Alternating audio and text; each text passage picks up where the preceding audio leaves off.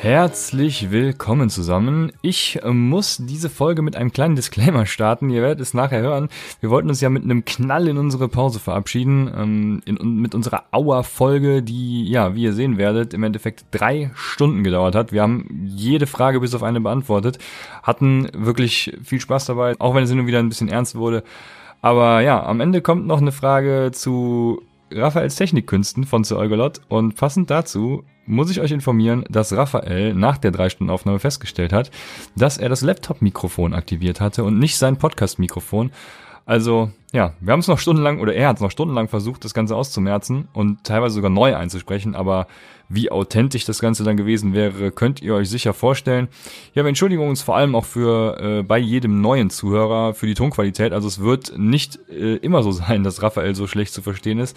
Ja, wir liefern, denke ich, nichtsdestotrotz eine hammermäßige Folge und äh, ihr werdet hoffentlich dennoch Spaß haben bei Upside, dem Fantasy Football Podcast.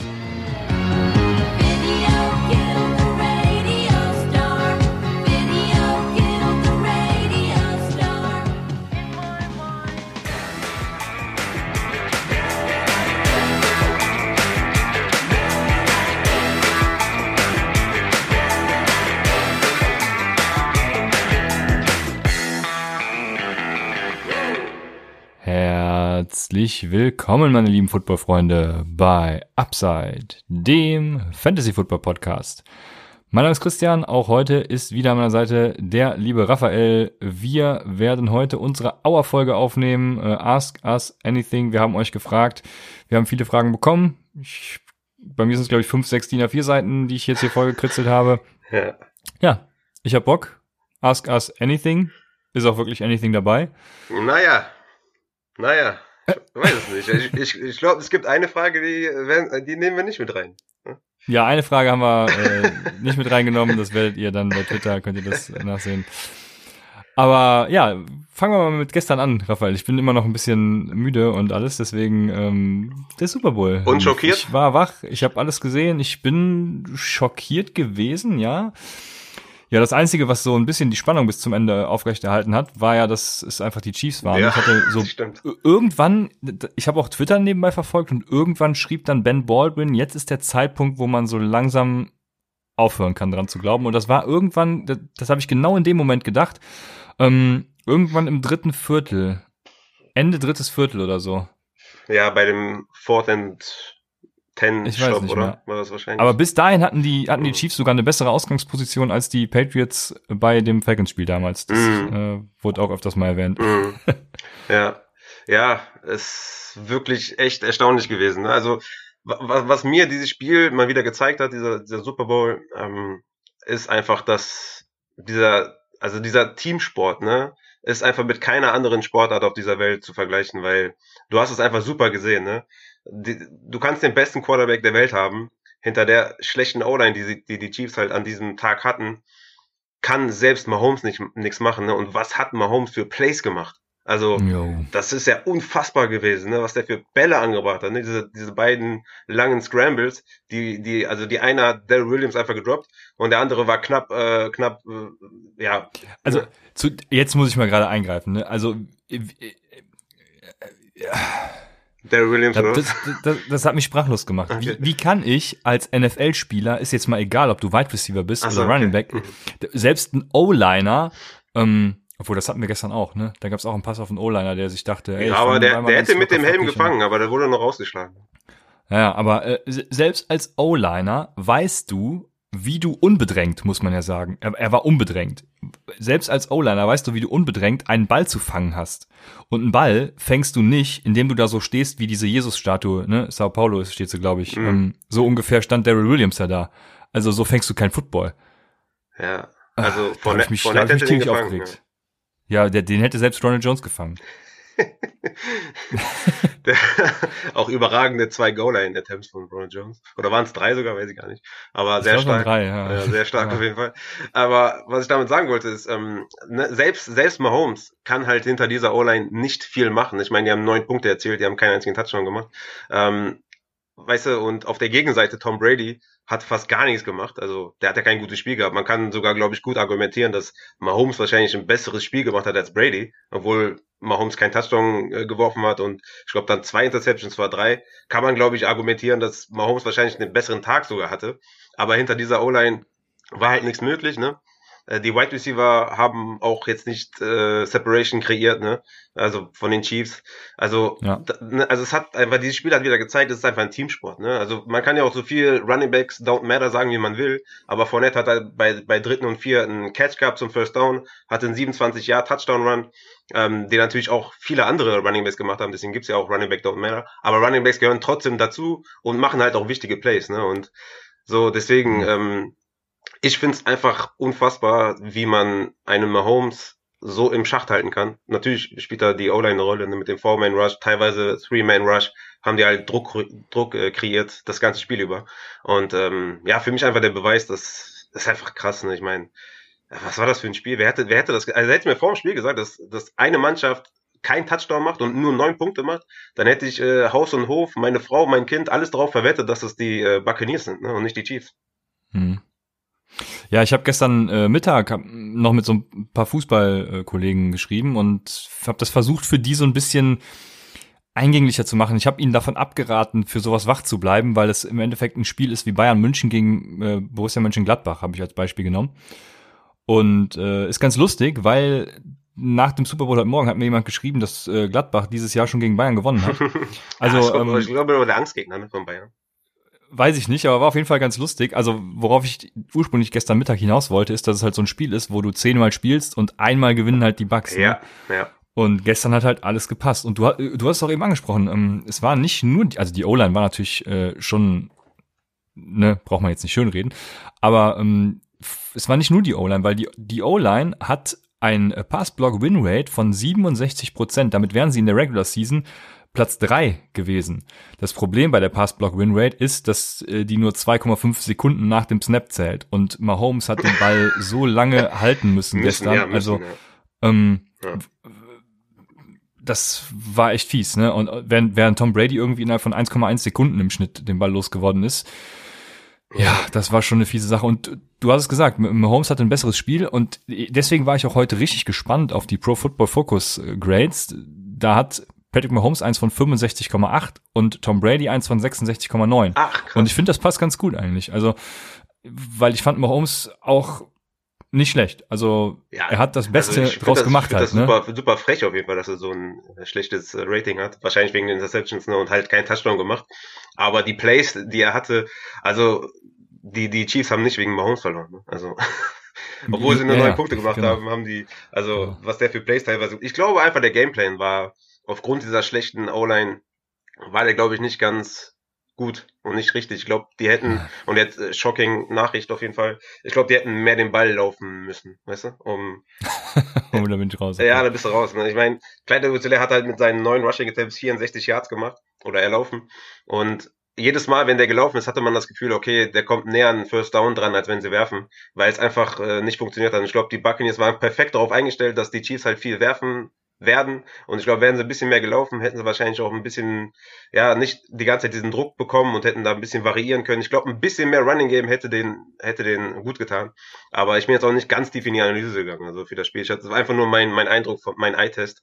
Aber mhm. krass auf jeden Fall. Krasses Ergebnis, 31-9 für die Buccaneers. Ich freue mich übertrieben für die Buccaneers-Fans, weil die haben, glaube ich, jetzt 17, 18 Jahre gewartet auf den Super Bowl Einzug und dann auf den Sieg. Also da, also ne, so ein Leidens, Leidensgenossen, äh, wir sind ja auch von einem, von einem, von einer Franchise-Fan, die jetzt auch nicht jedes, jedes Jahr im Super Bowl stehen, deswegen auf jeden Fall krass, krasses Erlebnis, glaube ich, für die, für die Buccaneers und äh, dass Brady dann zwei Touchdowns auf Gronkowski gewirft, das hätte man wahrscheinlich vor einem Jahr auch nicht gedacht, ne? ja, das stimmt. Selbst meine Frau hat von sich aus heute angesprochen, ob Tom Brady wirklich so krass ist, weil überall, wo der hingeht, gewinnt, gewinnt, also wird der Super Bowl gewonnen. Ja. Äh, selbst meine Frau hat's mitgekriegt und und ja. äh, die hat's von sich aus angesprochen. Das war, das hat mich, ah, das hat mein Herz erwärmt, dass meine Frau mit mir über Football reden wollte. Aber war dann auch nach einer Sekunde getan. Le ja, leider ja. konnte ich sie nicht dazu ermutigen, eine, eine dedizierte, äh, nee, eine, eine, eine detaillierte, wollte ich sagen, so, eine detaillierte ähm, Analyse drüber zu fahren, wie die Coverage war und sowas. Das habe hab ich so nicht so bringen können. das wäre stark gewesen, auf jeden Fall. Also, Aber ich habe es versucht. Ja, ja, ja, genau. Brady habe ich jetzt noch gar nicht angesprochen. Also da fehlen einem die Superlativen. Ne? Also was, was soll man dazu ja. noch sagen? Das ist einfach äh, ja. komplett geisteskrank und ja, ich weiß es nicht. Also ich glaube, sportübergreifend kann man, glaube ich, auch sagen, dass der erfolgreichste Sportler wahrscheinlich aller Zeiten war. Ne? Ich meine, es gibt natürlich Ikonen wie Mohammed Ali oder so, der natürlich auch viel so viel anderes gemacht hat außer Sport. Ne? Aber ich glaube, so als wenn man jetzt den Erfolg nimmt, ist glaube ich äh, Tom Brady so das Maß der Dinge, glaube ich. Ja, ich, also gestern der, wie alt ist er eigentlich? 43? 43, ich, ich weiß, 43, ne? der 43-jährige Tom Brady, der dann irgendwie Trash Talk mit äh, Tyron Matthew anfängt, das, äh, für den Content war ich gestern auf jeden Fall wach geblieben, also, ja. das war schön. Ja. ja, und es gibt auch von Next Gen Stats eine geile Grafik, äh, da wird angezeigt, wie die Quarterbacks sich in der Pocket verhalten haben, beziehungsweise nicht in der Pocket, wie sie sich generell verhalten haben nach dem Snap. Und da siehst du halt, wie Tom Brady einfach nur ein Punkt in dieser Map ist und Mahomes einfach kreuz und quer äh, ist er für 497 Yards vor Sack und vor Pass Stimmt, äh, ja. gelaufen, was schon komplett ja. Absturz ist. Ja. Und ja, aber äh, ich freue mich auch für alle Bucks-Fans, äh, vor allem Timo Riske, der dem fliegen seine ganzen Takes von, von der Saison jetzt äh, um die Ohren. Aber ist ja auch mal ganz schön, ich würde mich trotzdem Ist der auch so lifelong Buccaneers-Fan? Weil ich weiß auf jeden Fall, Tobias Starke von Club of Leagues, der ist auf jeden Fall, glaube ich, seit, ich war in der Offseason bei deinem Stammtisch mal und ich glaube, der ist seit 2000 oder 2001, glaube ich, irgendwie Buccaneers-Fan. Oder ziemlich lange auf jeden Fall. Äh, ja, Timo meine Timo mein ich auch. Ja, ne? okay, das ist auf jeden Fall krass, wenn du, also wirklich, ne, das finde ich, finde ich, ich finde das super geil so, ne, also wenn du jetzt irgendwie Chiefs-Fan bist, seit einem Jahr oder so, dann äh, hast du halt nicht dieses krasse emotionale, wie jetzt die Buccaneers-Fans, die irgendwie seit 2001 auf den Titel, Titel warten. Einfach überragende Story auf jeden Fall. Ja aber Timo ist eher so wie ich unterwegs. Also okay. ich weiß nicht, ob ich weiß nicht, ob er sich heute freuen konnte. ja, ja okay. Also nichts gegen die Chiefs ne? Die waren ziemlich classy so auf, auf Twitter, haben viel auch gesagt, ey Glückwunsch und so, haben relativ wenig dann auf die Flaggen gepocht, was ich ziemlich classy fand so, aber für die Buccaneers Fans auf jeden Fall richtig ja, äh, geil. Ja, war ich auch schwer am Sicken am Anfang, ja.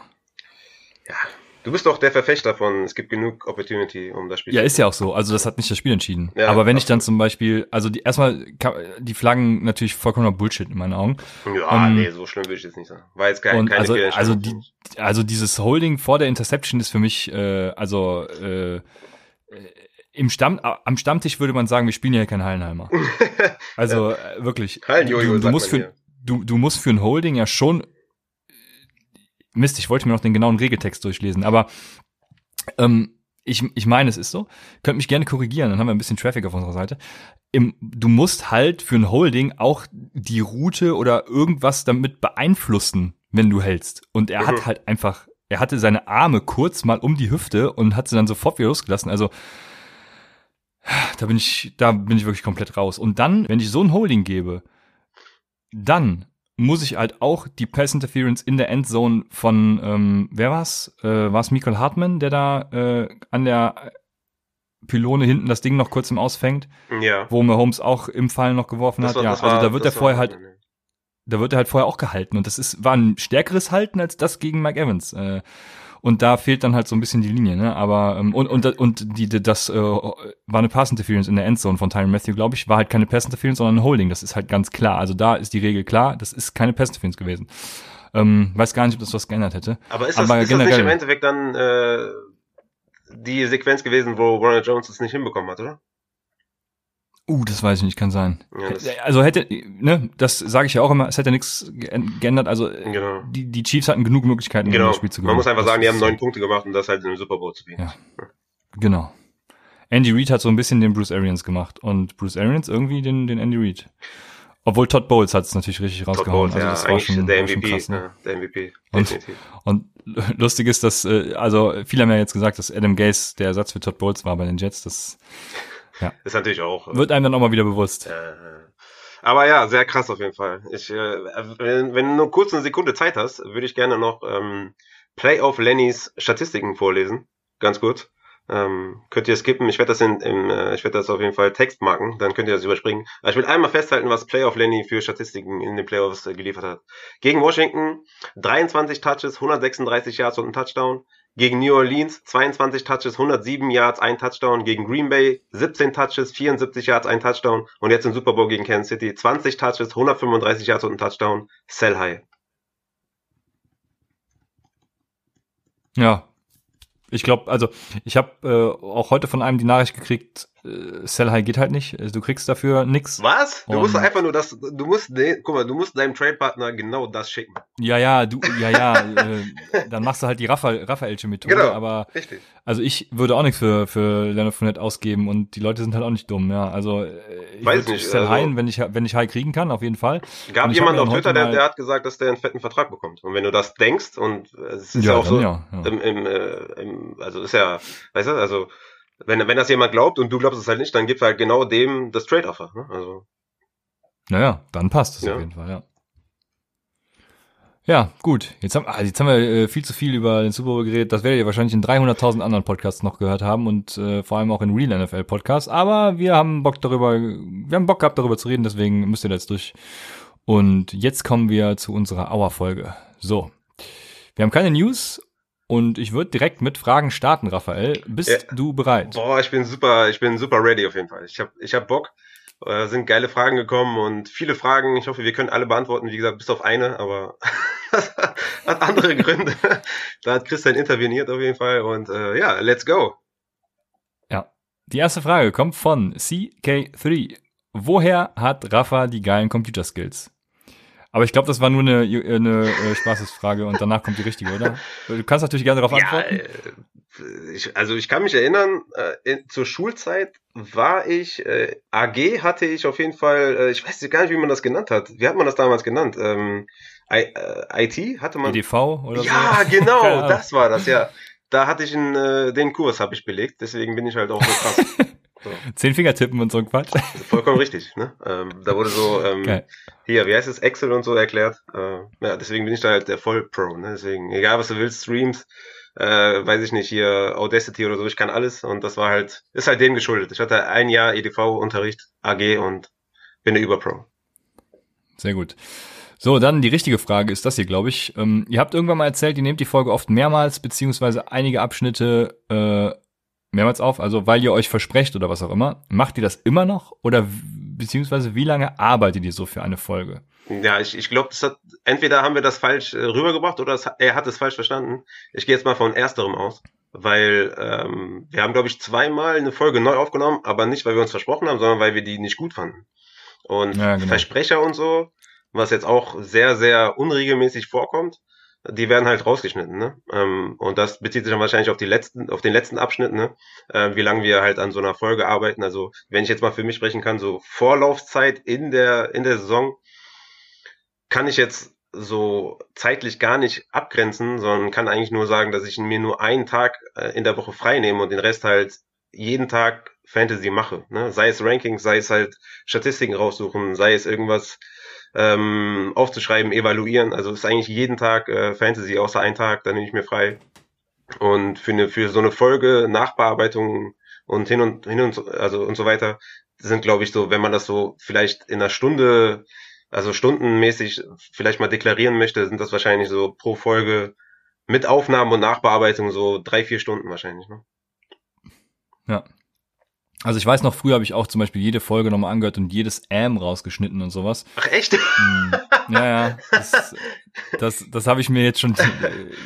Also in Season habe ich mir das auch schon geschenkt. Ich hoffe, also ist ja schein, scheinbar keinem aufgefallen. Deshalb, ne, das ist wie, wie im Berufsleben, da, da musst du, wenn, wenn du so, ich arbeite ja im Reporting und wenn du verschiedene Reports lieferst und du denkst dir, ey, Le- wollen die Leute das überhaupt noch? Mhm. Dann musst du einfach die Lieferung einstellen und dann merkst du schon, ob die Leute es noch wollen oder nicht. Und äh, ne, so habe hab ich das quasi jetzt gemacht. Ich habe einfach mal weggelassen, die Amps rauszuschneiden und scheinbar hat es keinen gestört. Also Wir hatten, ja, deswegen, sorry, wenn ich da kurz ein, reingrätsche bei diesem M. Wir hatten, als wir unsere erste Folge rausgebracht haben, oder ersten zwei, drei Folgen, irgendwie sowas, hatten wir, glaube ich, mal Feedback bekommen von jemandem, der irgendwie gesagt hat, keine Ahnung, wenn ich jetzt bei jedem M äh, einen trinke oder so, dann überlebe ich die Folge nicht. Irgendwie sowas.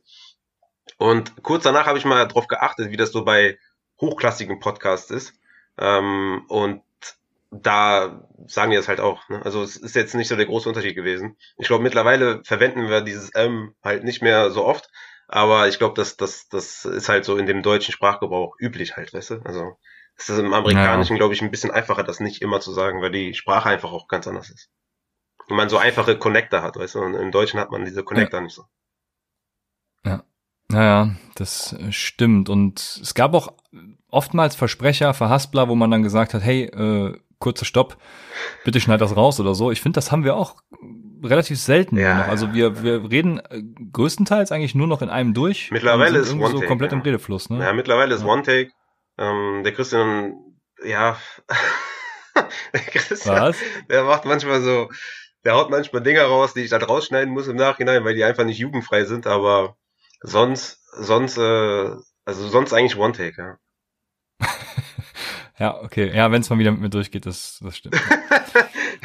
Wir hatten doch mal auf Patreon so eine, so unsere besten, so Best of. Ja, ja. Äh, ja. War da, waren da auch so jugendfrei, äh, nicht jugendfrei? Ja, ja, dabei? ja, auf jeden Fall. Ah, okay, ja, gut, ja. Ja, ja. und ich würde, ich würde auch schätzen, also, also für, das, für den Take im Tuesday bleibt einem halt auch gar nicht mehr viel mehr Zeit, also drei bis vier Stunden. Und man guckt ja auch eh die Spiele.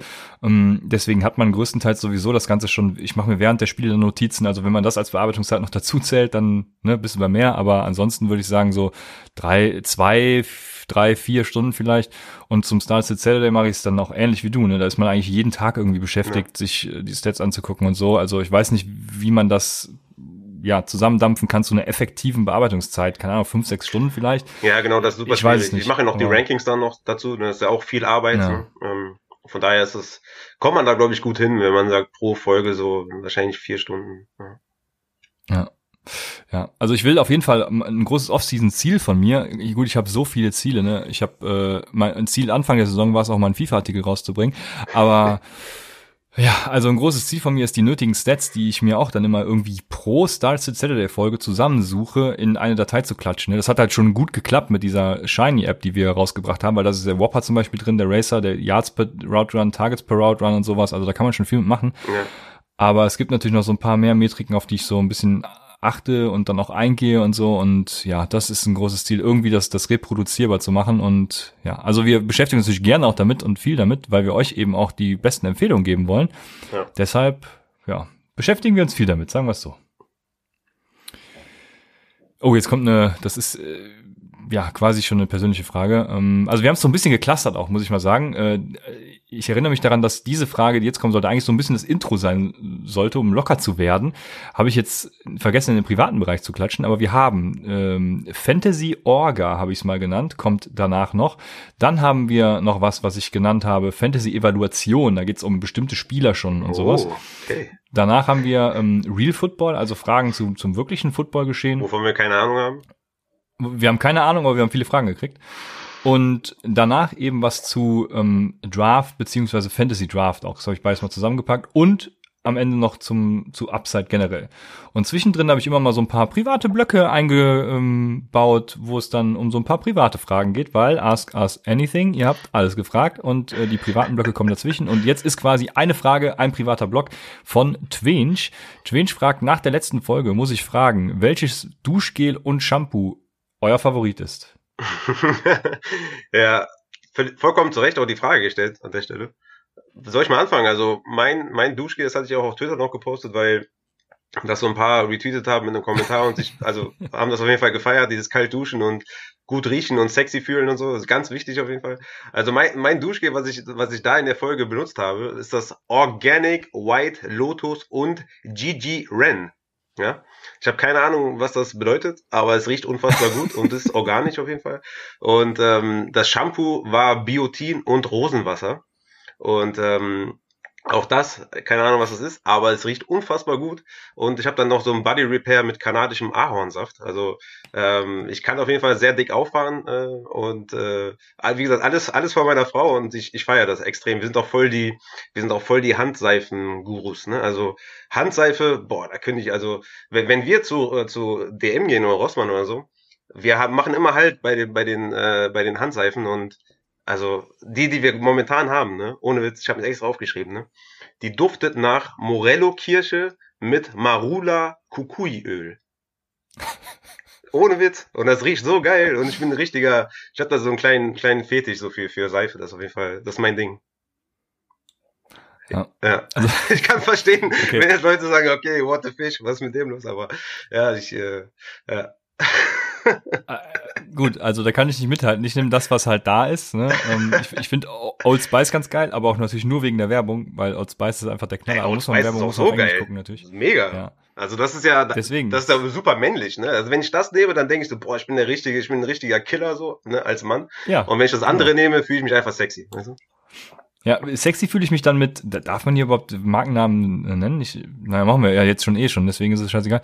Ähm, ist mit Rituals, äh, Ri- Rituals, das benutzt meine Frau auch oft und da gibt's auch so Männer. Ja, dieses Duschgel, was ich sage, das ist von Rituals. Ah, okay. Ja, siehst du, dann sind wir auf derselben sexy Welle. Geil. Nice. Ja, schön. Und natürlich äh, derbarbier.de muss ich auch als Werbeblock einstreuen. Ich hoffe, mein Onkel hört zu. Das ist, äh, mein Onkel ist Friseur. Äh, weiß nicht, ob er das noch ist demnächst, aber auf jeden Fall im Moment ist das noch, äh, zumindest auf dem Papier. Und Ja, verkauft auch Grüße. Produkte. Also, Ja. ne, guckt, guckt da vorbei. Das nutze ich natürlich auch sehr gerne. So, kurz die Familie noch, äh, die, das, das Erbe quasi gerettet und. Aber Old Spice ja. ist auch etwas, wo, wo sich die Geister scheiden. Ne? Also ich, ich find's mega, aber es gibt voll viele, die sagen, dass es halt nur einfach nur stinkt. Ne? Okay. Ja, nee, das kann ich ja gar nicht nachvollziehen. Ja, ich auch nicht. Das ist, Da bin ich raus. ja, ich finde das auch mega. Ja. Da ist doch dieses rote, von- von- das ist doch dieses rote äh, mit quasi Ja, weiß, ja. blau, ne? Ähm, ne? Ja, ja, mit den, Ja. mit den total ausgeflippten Werbungen. Ja, genau. Ja. Und ja, also ich hatte auch mal von Rituals übrigens ein geiles Deo, das hat erst total gestunken für mich, aber dann habe ich das benutzt und fand das super geil. Das war blau. Äh, Rituals of Samurai hieß es, glaube ich. Samurai, dang. Okay, Ja, nice. und das gibt's nicht mehr. Das haben sie einfach abgeschafft. okay, ja, ich bin ja eher der Deo-Roller-Typ, ne? Also, ähm, Ja, ja, also gab's auch von, ne? also, okay. Ja, geil. Aber gibt's nicht mehr. ja, geil. Wir sollten öfter mal über so Pflegeprodukte reden. Besonders in-Season haben die Leute da bestimmt Definitiv, bei so einem Start Saturday einfach mal äh, Deo-Roller oder Deo-Spray. Pro, Contra. Ja. So, jetzt kommt äh, die Fantasy Orga, habe ich es mal genannt. Und mit Orga meine ich eben alles, wo da oben es auch um. Ich sehe gerade, hier ist eine Evaluationsfrage drin, aber die packe ich jetzt nicht wieder raus. Also es geht um Orga, ähm, ja, wie stelle ich mich auf, ne? Was mache ich so? Ihr werdet es ja gleich hören. Also die erste Frage ist von Larsen Bernhard und die hätte ich eigentlich runterpacken müssen. Aber sie ist jetzt hier. Warum ist Christian in der Pipeline Dynasty als Titelverteidiger kommende Saison nicht im Titelfenster? Und das hatte ich mal irgendwo erwähnt. Ähm, ich glaube, es war bei Alvin Kamara, dass ich Alvin Kamara traden will, weil ich mich nicht mehr im Titelfenster sehe. Ich habe ja den Championship geholt und denke ja jetzt, dass ich irgendwie nicht mehr das Zeug dazu habe. Ich sehe mich halt schon noch im Playoff-Rennen, denke ich, so Top 5. Aber ich glaube, mit so einem großen Wurf nochmal wird es irgendwie ziemlich eng, weil, weil Alvin Kamara ist ja das, eigentlich das beste Argument. Ich glaube schon, dass er immer noch der Top 5 bis 10 Back irgendwie ist. Aber sein Ceiling war halt letzte Saison, das wird er, denke ich, so nicht mehr bestätigen. Und zudem ist die Liga halt auch in der Spitze top besetzt. Raphael ist einer von den Top 4, würde ich sie mal nennen, wo jetzt noch einer dazukommt, glaube ich, der übrigens Camara auch sehr gut gebrauchen könnte. Habe ich in der Folge, glaube ich, auch gesagt. Ähm, also Top 5 sind es dann wahrscheinlich. Mega besetzt halt. Und ich glaube, deswegen wäre Camara auf seinem Peak verkaufen einfach für mich hervorragend und ein paar jüngere, eventuell dann noch weniger wertvollere Assets wie, wie keine Ahnung, der Andrew Swift äh, und irgendein Wide Receiver aufnehmen. Und ja, bleibt Camara bei mir, dann ist die Sache natürlich wieder komplett anders. Also dann muss ich selbst meine Spitze stärken und äh, deshalb kann ich nur empfehlen, betreibt auch laufend die FIFA-Evaluation. Und ihr könnt übrigens, äh, wir haben bei Lead, also www. Nee, www.lead-blogger.de unsere Dynasty bei Low Sell High Kandidaten online gestellt. Haben wir schon in der Folge hier mal erwähnt, aber da ist nochmal ein Textform und da ist auch am Anfang so ein kleiner FIFA-Teaser. Ähm, der Beitrag kommt noch, keine Sorge, aber da könnt ihr schon mal gucken, wie man die ungefähr macht.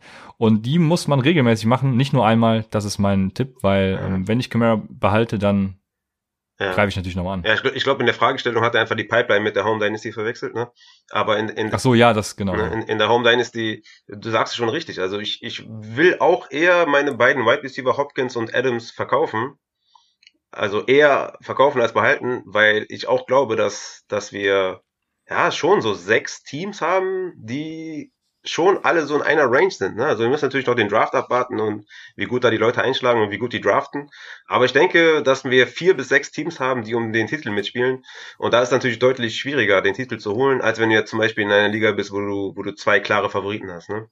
Mhm. Und deswegen Ja, ähm, kann ich verstehen, dass du als Titelverteidiger sagst, dass du eher ähm, den Spieler verkaufen willst, weil ich will auch eher meine meine Stats verkaufen und dann keine Ahnung die nächsten Jahre noch mal richtig angreifen, wenn vielleicht die Liga ein bisschen äh, zer, zer, zerstückelter ist. Ne? So sind halt sehr viele dabei, die halt oben mitspielen. Ja, ja, genau so war meine Evaluation. Dann haben wir von Max Brending Pro Contra während der Spiele in die App schauen. Also in die Fantasy App nehme ich mal an. Willst du machen oder soll ich? Ja, ist doch, das ist doch, äh, das ist doch genau dein Ding, oder? Ja, das ist tatsächlich mal, ja, du hast es ja fast. Also ich mach's ja gar nicht. Ich guck gar nicht rein. Ich guck erst Montagmorgens rein und auch erst nachdem ich dann die Condensed Versions geguckt habe, wenn noch welche offen sind, die ich gucken muss.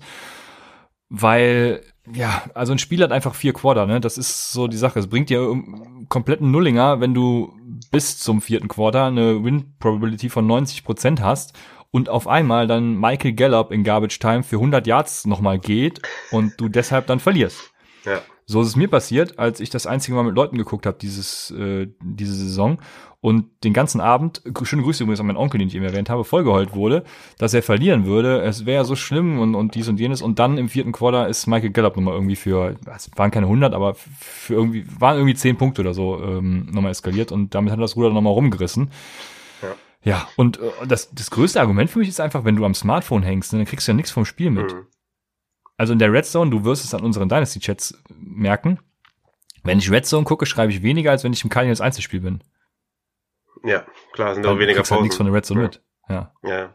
Ja, ich, ich bin da auch bei dir. Also, wenn ich in die App gucke, dann eher so in den späten Spielen oder wenn, wenn, sagen wir mal, ich gucke um 8 Uhr rein, dann halt irgendwie wenn ich viele Spieler in den 19 Uhr Spielen hatte und einfach mal kurz sehen will, wo ich ungefähr stehe, weißt du? Auch wenn das gar keinen Sinn macht, weil halt ein Touchdown sechs Punkte bringt. Ne? Und wenn du jetzt irgendwie, keine Ahnung, 30 Punkte zurück bist und äh, zwischen äh, von acht bis äh, halb neun irgendwie machen fünf deiner Spieler einen Touchdown, so dann bist du halt wieder vorne.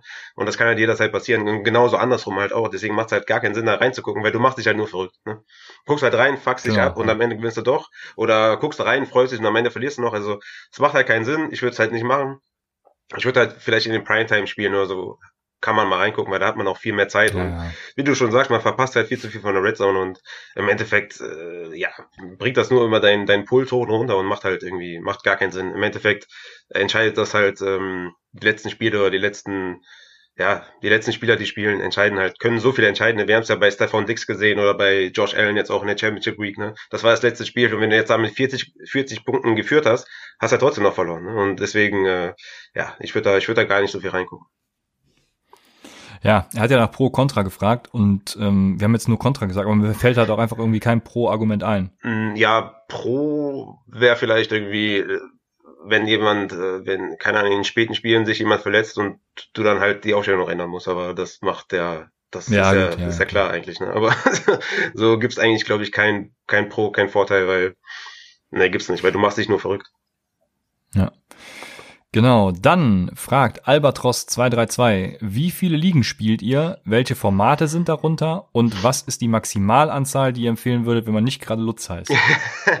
Grüße an Lutz auf jeden Fall, aber der ist ja auch gerade seine Ligen am äh, reduzieren, ne? Ja, genau. genau. ähm, ja, also es, also ich sag's ja immer wieder, ne? Für mich ist äh, PPR Superflex das, was mir am meisten Spaß macht. Es ist nicht die, das Scoring-Format oder die Line-Up-Einstellung, die am besten ist oder die am besten, keine Ahnung, das Spiel reflektiert oder so, sondern es macht mir einfach am meisten Spaß. Ne? Ähm, es gibt tausend, natürlich tausend Möglichkeiten, das irgendwie zu verfeinern, das besser zu machen oder äh, Half PPA zu nehmen oder Standard zu nehmen, dann nur First Down zu bewerten oder irgendwie die Quarterbacks aufzuwerten, dies, das. Es gibt halt sehr, sehr viel, was man machen kann, aber für mich ist PPA Superflex das, das was mir am meisten Spaß macht seit Tag eins Und ähm, wie viele Ligen ich spiele, ich spiele immer so um, um die acht, neun Ligen spiele ich eigentlich jedes Jahr. Und habe auch nicht vor, das zu reduzieren. Weil das halt, äh, ich komme halt super easy damit klar, so viele Ligen zu organisieren. Das ist eigentlich gar kein Thema. Ja, ich habe gemerkt, ich komme nicht damit klar. Ich habe letzt, letztes Jahr zwölf gespielt und ja, das gut. Fand ich schon anstrengend. Also darunter waren, ja, darunter waren auch Oldschool-Ligen, ähm, also ganz normale, Half-PPA irgendwie, Redraft und sowas. Ähm, aber eben auch ein Keeper League ist ja mein sowieso bevorzugtes Format. Ähm, dann die Pipeline League, die Analytics League, die Salary Cap League, eine Vampire League. Also ich versuche eigentlich immer alles irgendwie auszuprobieren und deshalb würde ich als also es kommt natürlich immer drauf an. Ne? Man kann nicht pauschal sagen, was eine Maximalanzahl ist. Für mich wären es zum Beispiel, ähm, wenn ich jetzt nicht gerade den Podcast machen würde, weil deswegen mache ich wahrscheinlich auch mehr, um irgendwie viele Facetten ne, mitzunehmen und, und die ich dann in der Folge irgendwie behalten, also behandeln kann oder dass ich aus verschiedenen Blickwinkeln irgendwie aus, auf Fantasy gucke. Aber wenn ich keinen Podcast machen würde, wären, glaube ich, für mich vier ideal. Das wären dann eine Dynasty, eine Keeper League und so zwei Redraft Ligen zum Ausprobieren. Eventuell noch die Pipeline einfach dazu. Ist ja noch eine Dynasty dann. Ähm, und dann wären es fünf, aber ja, ich glaube, ich glaub, so, so, so, so ab sechs wird's echt schwierig, ähm, bei allen gleich dabei zu sein. Ja. Ähm, und da schließt auch die Frage an von CK3 nochmal, wie behaltet ihr den Überblick bei mehreren Ligen? Und äh, die erste Frage, die ich dazu habe, lässt es sich vermeiden, so Prio-Ligen zu haben, wenn man mehr als diese sechs spielt? Also, dass man sich auf eine mehr konzentriert und auf die andere weniger, dies, das? Lässt sich absolut vermeiden. Also, ich, ich spiele ja seit Jahren so viele Ligen und ich behandle jede Liga gleich und mit demselben Effort und will jede Liga gleich äh, priorisiert gewinnen. Ähm, es ist natürlich so, dass im Saisonverlauf die ein oder andere Liga sich als Code-Liga entwickelt und die eine oder andere Liga als Contender-Liga. Naja, genau, genau. Und ja, ich meine, was, also wenn du jetzt irgendwie, keine Ahnung, ich hatte jetzt dieses Jahr auch eine Liga, wo ich komplett abgekackt bin, aber was, was soll ich denn da noch machen? Also ich habe natürlich immer meinen Line abgestellt und weiter versucht, irgendwas zu, zu, zu machen, auch mit Trades und so. Ich habe nicht aufgehört zu traden und so, aber mir war natürlich klar, dass ich die Liga nicht mehr gewinne. Ne? Also klar habe ich mich natürlich dann über einen Sieg in der in der anderen Liga mehr gefreut als in der Code-Liga, aber am Anfang der Saison habe ich natürlich alle gleich behandelt. Ne? Also mir fällt das halt gar nicht schwer, weil, ähm, keine Ahnung, wenn ich jetzt Waiver und Trade, ich habe halt, ich habe halt so hinbekommen, dass jedes, also in jeder Liga das Waiver ungefähr zum selben Zeitpunkt durchläuft. Ne? Das hat mir natürlich. Ja, das ist sehr wichtig. Ja, ja das hat mir natürlich einen riesen Vorteil gegeben. Das heißt, ich habe meistens irgendwie nach Feierabend so um, um, um zwei drei Uhr nachts irgendwie meine Waiver Claims gesetzt ähm, für den nächsten Tag und der lief ja eh erst oder meistens um 17, 18 Uhr durch. Das heißt, ich hatte da noch äh, Zeit, das noch ein bisschen zu verfeinern. Aber ich habe da schon mal, äh, damit ich es nicht vergesse, schon mal Claims gesetzt und dann nochmal, keine Ahnung, um, um zwei oder so nochmal äh, geguckt, ob ich da was verändere halt für jede Liga, für meine acht, neun Ligen. Und das hat super funktioniert. Und bei Trades genauso. Ich habe halt ja, und da haben sich auch viele abgefuckt, weil ich den manchmal den, denselben Trade zweimal geschickt habe. Weißt du? Also die ja, anderen ich, ja. in einer Woche abgelehnt und in der nächsten Woche habe ich denselben nochmal geschickt. Aber das ist halt deshalb passiert, weil ich halt einfach auf Trades gehe. Dann werden einem ja alle Spieler angezeigt und von jedem Owner. Und dann gehe ich halt jeden Owner durch und schicke halt den Trade ab. Ne? Und kann mir dann natürlich nicht merken, ob ich jetzt den Trade schon mal gemacht oder schon mal abgeschickt habe. Und äh, deswegen, also ich habe halt auch alle Ligen auf Sleeper, ne, das vereinfacht natürlich auch nochmal alles. Also wenn du das so ein bisschen organisierst, dass du vielleicht auf, auf also, alle deine Ligen auf einer Plattform hast, alle deine Ligen am selben, also der Waiver-Zeitpunkt gleich ist, dann hast du schon mal viel gewonnen, glaube ich. Und deswegen habe ich halt null Probleme damit, so viele Ligen zu spielen und das ist kein Thema. Ja. Ja, ich, also Erstmal ist es wichtig tatsächlich das mit dem Waferwire. Ich hatte jetzt in der Liga vom Julian, der hat auch eine Pipeline Liga Redraft gemacht, was ich übrigens nicht empfehlen kann. Ähm, da hatte ich auch die Arizona Warum? State. Warum? Da, da, da hatte ich auch die Arizona State University genommen und ja, Brandon Ayuk war jetzt nicht so geil, während andere dann irgendwie Chris, ja gut, Christian McCaffrey ist jetzt auch ein schlechtes Beispiel, aber während andere dann äh, Elvin Kamara kriegen oder was weiß ich, ne? Also. Ja, aber warum war das? Äh, deshalb war das nicht cool, oder? Also ich meine, da hast du wahrscheinlich auch, ja, okay, früher draften bringt dann auch nichts, ne? Also. Ja. Nee, und, und und da, da lief der Waferwire, weil der Julian das irgendwie eingestellt hat, um neun Uhr morgens. Also das ist, glaube ich, auch Standard irgendwie. Und das ist für mich vollkommen Absturz gewesen, weil ich habe sonst überall in meinen Ligen irgendwie 17 Uhr oder 16, 17 Uhr, 18 Uhr manchmal auch. Und ähm, beschäftige mich dann auch erst am Tag selber damit, was auch natürlich mein Fehler wieder ist. Aber ja, das ist schon mal ein wichtiger Punkt, den man auf jeden Fall beachten ja. sollte. Und äh, das mit derselben Plattform, das stimmt auch. Ich habe eine Liga bei MFL, kommt jetzt wahrscheinlich eine zweite bei MFL dazu, dann habe ich äh, eine bei Fantracks und ich habe bei Sleeper sonst den Rest und hatte noch eine Sleeper-Liga unter Pseudonym. Deshalb musste ich mich dann da auch immer wieder ummelden und so. Das ist echt ab, völliger Absurd gewesen. Also ähm, ja, ja, du sieh zu, dass du alle Ligen auf einer Plattform hast. Ansonsten, wenn du verschiedene Plattformen hast, kannst du bei Fantasy Pros natürlich auch viele Ligen sinken. Ähm, ich glaube, wenn du das MVP-Paket hast sogar irgendwie alle Ligen äh, sinken. Also da hast du einen guten Überblick, kannst auch sehen, welcher Spieler in welcher Liga noch verfügbar ist und sowas. Das ist echt gut für, für Trade-Verhandlungen. Ähm, aber ja, generell ist, glaube ich, das Wichtigste, alle auf einer Plattform zu haben und ja, sich nicht selbst zu übernehmen. Du wirst, glaube ich, wenn relativ schnell ein Gefühl dafür kriegen, wie viele Ligen für dich richtig sind. Ich habe es ja jetzt mit meinen zwölf gemerkt, ich muss auf jeden Fall runter. Und ich glaube, so auch diese acht Ligen, die du hast, das ist, glaube ich, auch eine gute Range, auf die ich runtergehe und die dann auch Spaß macht und wo ich den Überblick behalten kann. Ja. ja. Dann fragt Lutz, besagter Lutz, ähm, was ist eure geilste Liga beziehungsweise das geilste Format? Gut, du hast es eben schon gesagt. Äh, bleibst du jetzt dabei oder willst du nochmal ausführen? Ich bleib dabei, ja. Es, es macht, also okay. bringt mir am meisten Laune. PPA Superflex für mich ähm, am coolsten. Ja. Ja, ja, sehr gut. Also ich habe jetzt nicht so das eine besondere Format, wo mich jetzt alles mitspielen würde. Ja, ich probiere halt gerne neue Sachen aus. Äh, ich habe die Football Analytics Fantasy Lab. Übrigens, äh, zwei Leute davon sind äh, Finalisten wieder des Big Data Bowls. Der Big Data Bowl Sieger von 2000 also der erste Big Data Bowl 2018 war es, glaube ich, ist da drin. Matt, der ist auch jetzt wieder Finalist.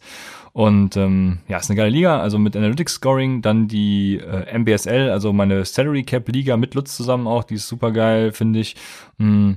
Und ja, Pipeline-Liga ist ja auch sehr interessante Aspekte bringen die und generell Scoring-Formate will ich halt auch testen. Ne? Ähm, also ich versuche Ligen zu vermeiden, wo ich normales Scoring habe, äh, Half PPA oder so. Ich versuche einfach anderes zu machen und ja, womit ich auch einfach Inhalt für Upside liefern kann. Ich habe es glaube ich eben schon mal gesagt, ne? Also einfach viele Facetten mitnehmen, damit äh, man mhm. auch Inhalt für Upside liefern kann und alles aus verschiedenen Blickwinkeln betrachten kann. Und mein liebstes Format ist eben die Keeper League. Glaube ich, habe es auch eben schon mal gesagt. Also Keeper finde ich vereint Dynasty und Redraft irgendwie am besten, wenn man so zwei bis drei Spieler keepen kann. Ja, das ist mein bevorzugtes Format. Dann fragt FRunner08, warum sollte man Standard, in Anführungsstrichen, nicht mehr spielen?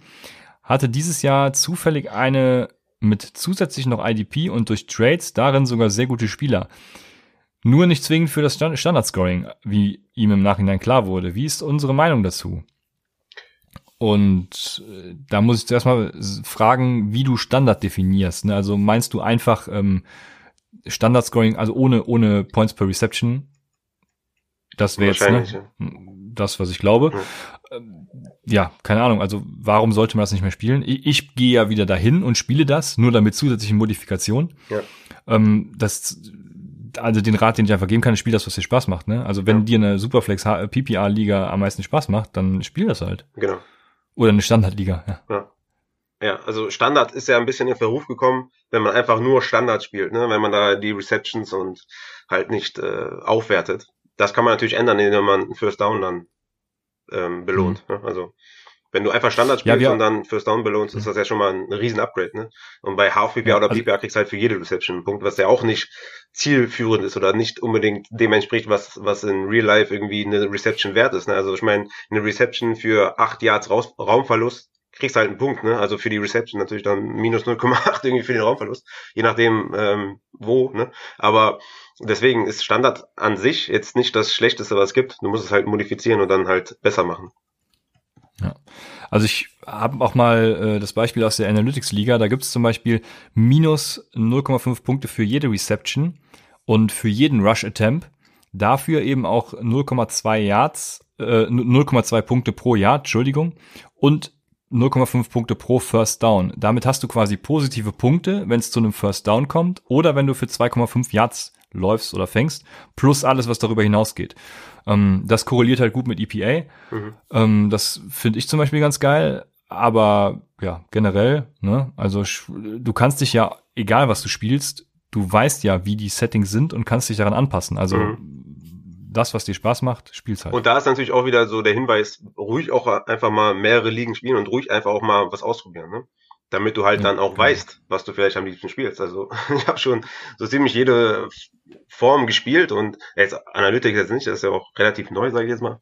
Ähm, und trotzdem ist für mich immer noch PPA das, was, was mir am meisten Spaß macht. Und wie gesagt, ich kann es einfach nur wiederholen. Es ist, es ist nicht Sinn der Sache, für einen ein Yard Pass einen Punkt zu bekommen. Ne? Also, aber trotzdem macht es mir am meisten Spaß. Deswegen Spaß ist immer im Vordergrund und äh, deswegen klick dich mal durch und spiel mal ein paar mehr Ligen und dass du dich ein bisschen austoben kannst und dann später halt für dich selber feststellen kannst, was du am liebsten spielst. So ist es. Dann haben wir wieder Max Brending, der fragt nach dem besten Fantasy-Teamnamen, den wir je hatten.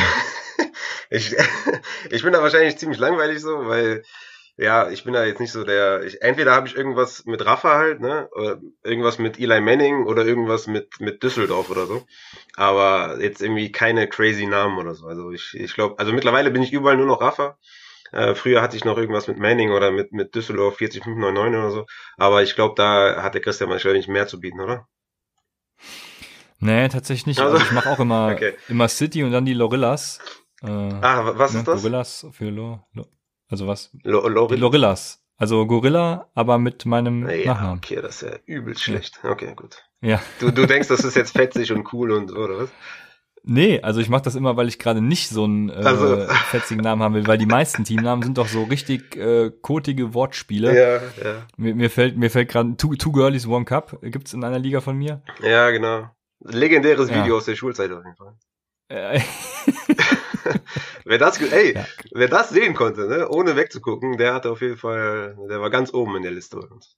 Ja, das, das habe ich tatsächlich geschafft. Ja. Ich auch. Ich habe damit gar kein Problem. Ne? Ich kann auch super gut Blut sehen und so. Ich meine, ich laufe ja mittlerweile auch für den T-Shirt durch Fäkalien und so. Alles kein Thema. Aber dieses Video war auf jeden Fall eine krasse Nummer. Damals. Das war schon, da gibt's auch schöne Reaction-Videos zu, ja. Ach das echt? Ja, okay, das, aber das ist neu mit Reaction-Videos, ne? Das gab's ja damals nicht. Das, ne, das, doch, das gab's da, damals gab's schon Reaction-Videos dazu, ja, ja. Okay, ja, krass. Ja, gut. Geil, ne?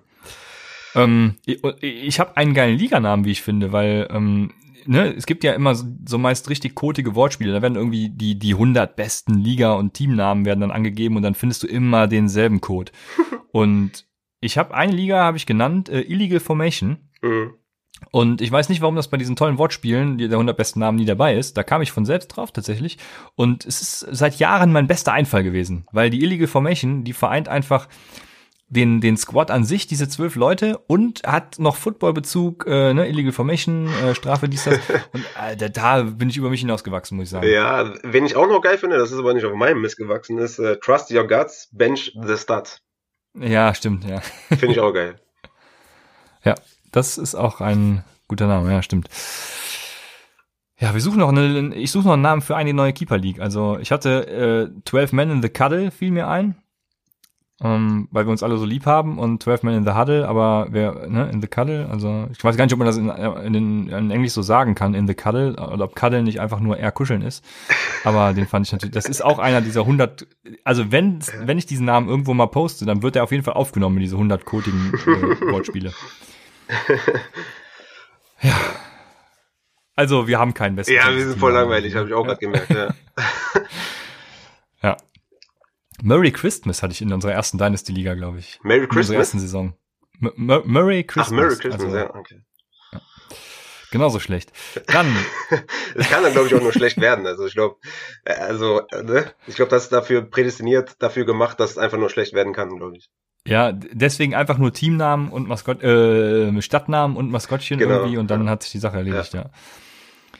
So, Felix713 fragt, wann ist der beste Zeitpunkt, eine neues Dynasty zu gründen und wobei, äh, ähm, ähm, wobei sollte man, worauf meinte er, sollte man dabei achten? So. Also der beste Zeitpunkt ist immer. Ja, oder jetzt. Ne? Ja, jetzt, genau, vor allem, also immer und vor allem jetzt. Und worauf du achten solltest, ist, wir haben letztes Jahr genau um diese Zeit mal so einen Dreiteiler zu Dynasties gemacht. Ja. Und da haben wir das, glaube ich, auch schon angesprochen. Mhm. Wicht, das Wichtigste ist einfach eine gute Owner-Struktur. Also scheu dich auch nicht davor, äh, Owner zu kicken, bei denen du merkst, dass ihr, also ne, dass ihr nicht auf einer Wellenlänge seid. Die müssen noch nicht mal irgendwas Schlimmes machen oder so. Wenn du einfach merkst, hey, also mein, mein, meine, ähm, meine Richtlinie ist immer die Biertrinkskala. Will ich mit dem ein Bier trinken? Mhm. Und wenn ich mir denke, ey, ich will mit dem kein Bier trinken, dann will ich mit dem noch nicht in der Liga haben. Das ist eine gute Range, ja. Also gut für nicht Alkohol, also für nicht Alkoholiker ist auch gut. Also für ja gut, ähm, du kannst ja auch mit dem eine Cola trinken. Also ich meine einfach nur Geselligkeit, genau. ja? Geselligkeitstest. Genau, ja. genau. Ja. Das ist so meine Range.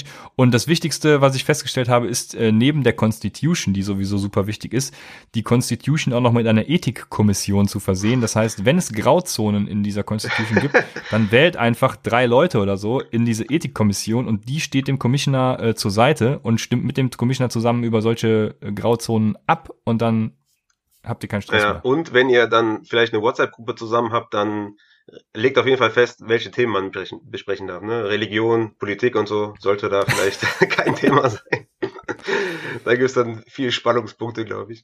Aber ja, also was ich dazu sagen kann, ist, äh, ich würde jetzt ein Dynasty gründen, jetzt schon mal ähm, mit den Leuten quatschen, ähm, wo man vielleicht herkommt, dies, das, ob man Gemeinsamkeiten hat, ob man, ja, weiß ich nicht, welche, welches Format man spielen möchte, wie viele, also wie viele in der Line-Up man haben möchte, wie groß die Bank sein soll. Ähm, also wie gesagt, hör dir mal die drei Folgen an, die wir letzten, in der letzten Aufsiegen, und die kann man komplett, glaube ich, ähm, kopieren und äh, hier einfügen. Und ja, hat er denn noch eine Frage, wann man draften soll? Nee, draften nicht, aber draften würde ich dann wahrscheinlich ähm, nach dem Rookie Draft, also nach dem NFL Rookie Draft. Das ist, glaube ich, gar nicht die Frage gewesen. Ähm, Nee, war nicht Ja. die Frage. Okay. Aber da haben wir unterschiedliche Ansichten. Ja. Ich, ich bin ja super Fan davon, davor zu draften, aber ja, komm mal. Bin ich jetzt nicht falsch, Aber, oder? ja. Ist, ist, ist genauso wie eben, macht das, was euch Spaß Absolut. macht. Und dann läuft's. Auf jeden Fall, was ihr machen sollt, äh, Rookie Draft und Startup Draft nicht getrennt machen. Definitiv 100% äh, zusammen, ja. Da, da würde ich dann auch bis aufs Blut mit dir argumentieren, dass man das auf jeden Fall zusammen machen sollte, ja.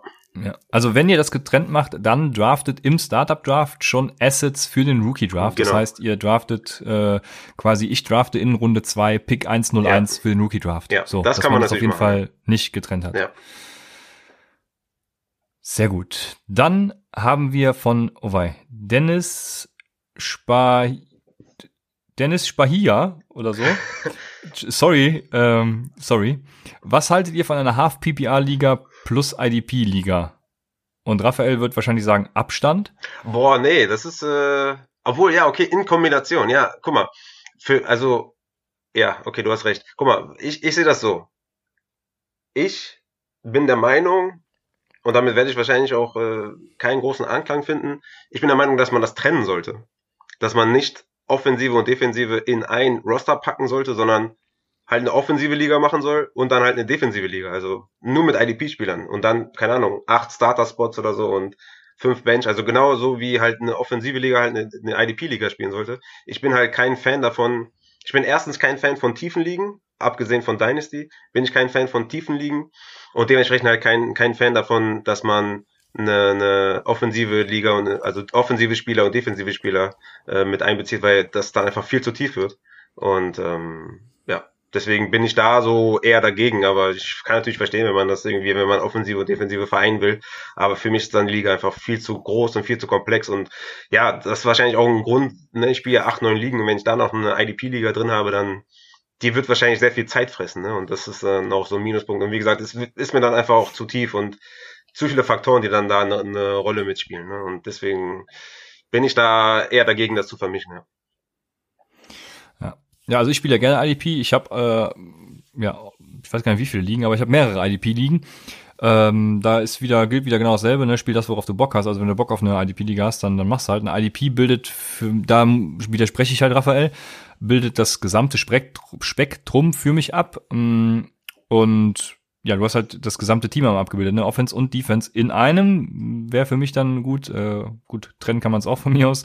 Aber ja, bei IDP finde ich es wichtig, äh, auch verschiedene Punkte für Tätigkeiten zu vergeben. Ne? Also genauso wie in der Offense eigentlich. Ähm, ich mache gerade eine Analyse mit dem Comic, der boah, Faffel schreibe ich mir mal nur, wie, wie heißt es nochmal ausgeschrieben? Habe ich eben einmal ausgeschrieben gehabt. Äh, Football Analytics Fantasy Lab, glaube ich, ne? Ähm, mit Mike, so heißt er, eine Analyse darüber, wie viele ähm, Punkte es für verschiedene Sachen geben sollte. Also wenn zum Beispiel ein Edge Rusher einen Sack macht, sollte das andere Punkte geben, als wenn ein Linebacker einen Sack macht oder ein Safety, was weiß ich, ne? Ähm, so, gibt es da Unterschiede? Das mache ich gerade und das finde ich super interessant, ne? wenn man dann in so einzelne Analysen gibt und wie kann man das Spiel äh, korrekt abbilden, um tatsächlich dann auch im Fantasy, ja, die Re- Real NFL abzubilden eben. Und ähnlich wie es auch bei Rushing und Receiving Yards der Fall sein könnte, was natürlich nicht so ist, weil beides die gleiche Punktzahl gibt. Aber ähm, ja, man sollte einfach dafür sorgen, dass es verschiedene Punkte geben kann. Ich weiß gar nicht, ob das bei Sleeper zum Beispiel möglich ist. Bei MFL kannst du wirklich jeden Rotz einstellen. ähm, das macht es dann eben auch spannend. Und ja, also um auf, zurück auf die Frage zu kommen, ich bin jetzt wieder vollkommen ausgeschwiffen. Ähm, wenn du Bock auf eine Half-PPA IDP-Liga hast, dann, dann hau rein. Ne? Wenn du noch keine Erfahrung mit IDP hast, dann empfehlen wir, jetzt musst du mir gerade helfen, ähm, Mike's in Motion. Mike's in Motion ist ein IDP-Podcast. die hört man auch auf jeden Fall in der Saison, weiß ich, mit äh, guten IDP-Tipps. Also von daher ähm, gibt's genug Quellen auch. Und ich kann es nur empfehlen, es mal auszuprobieren. Wenn es dir dann nicht gefällt, dann kannst du es halt immer noch sein lassen. Aber ausprobieren würde ich es immer mal. Ja, das auf jeden Fall. Und ich glaube, ich werde dieses Jahr dann mal eine IDP-Only-Liga machen. Oh wei, okay. Da bin ich Mal schauen, wie, wie das ankommt. Ich glaube, das, ich weiß nicht, ob das, ob es das gibt, ne? Ob, ähm, ob das. Ich glaube nicht. Ja, ich glaube ja. auch nicht. Deswegen, das wäre, glaube ich, mal ganz spannend. Wäre, glaube ich, mal ganz cool. Ja. Ich weiß nicht, ob, das, also ich weiß nicht, ob man das umsetzen kann, dann am Waiver und so, dass man halt nur äh, IDP-Spieler auswählen kann. Also, dass man das ausstellen kann, dass man offensive Spieler nicht draften darf und nicht äh, vom Waiver holen darf und so. Ja, gut, du kannst die Punkte ja so einstellen, dass offensive Spieler einfach überhaupt keinen Sinn machen. okay. ja, okay. Also ja. wenn du, wenn du, wenn du Rushing und Receiving Yards nicht bewertest, ja. dann, ja. ja stimmt. Das ist, wenn man den aufstellen würde, das würde man halt keine Punkte bekommen, ja. ja. Also von daher, IDP-Liga incoming auf jeden Fall. Wenn ihr Interesse habt, sagt Bescheid. Ja, du kannst Tinosaurier fragen, weil Tinosaurier fragt, soll ich eine IDP Dynasty Pipeline Liga zocken? Ich glaube, er meinte tatsächlich auch mit Offensivpositionen, aber vielleicht meinte er auch nur eine IDP Liga, also vielleicht findest du da Mitstreiter. Aber ja, für Tinosaurier gilt eben dasselbe wie für, oh je, den anderen Kollegen. Ähm, Probier es einfach aus, wenn du es noch nicht gemacht hast. Wir können es nur empfehlen. Also wir können es nur empfehlen, es auszuprobieren. Genau, ja. So. Ja, jetzt äh, boah, fast eine Stunde und wir kommen, haben den ersten Block abgeschlossen. Wir kommen zu einem ersten Privatblock. Ich weiß nicht, ob ich so einen coolen, coolen, coolen Überleiter noch reinschneiden kann oder so, aber wir kommen zum Privatblock. Die erste Frage. Die erste Frage ist von Inge Meisel.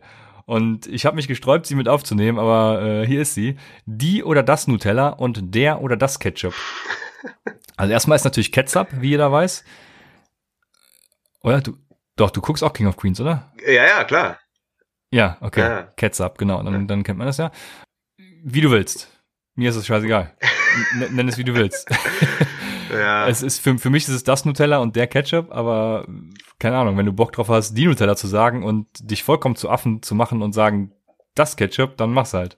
Ja, ja, ja. Also was, was da jetzt richtig ist, ey, weiß ich nicht. Ich, also vom Gefühl her will ich auch sagen, äh, die Nutella, das Ketchup, aber ah, ich, ja. ich würde auch äh, erstmal Nutoka, größer Nutella, ne? Nutoka, die, die gefälschte Version von Nutella schmeckt viel, viel geiler. Und dann, ja, die haben immer Nuskati. Auch zum Beispiel auch. Aber dann muss man natürlich sagen, dass Haselnusscreme größer alles. Ne? Also wer Nutella isst, der hat, also macht einiges falsch, meiner Meinung nach, sollte lieber Haselnusscreme äh, essen.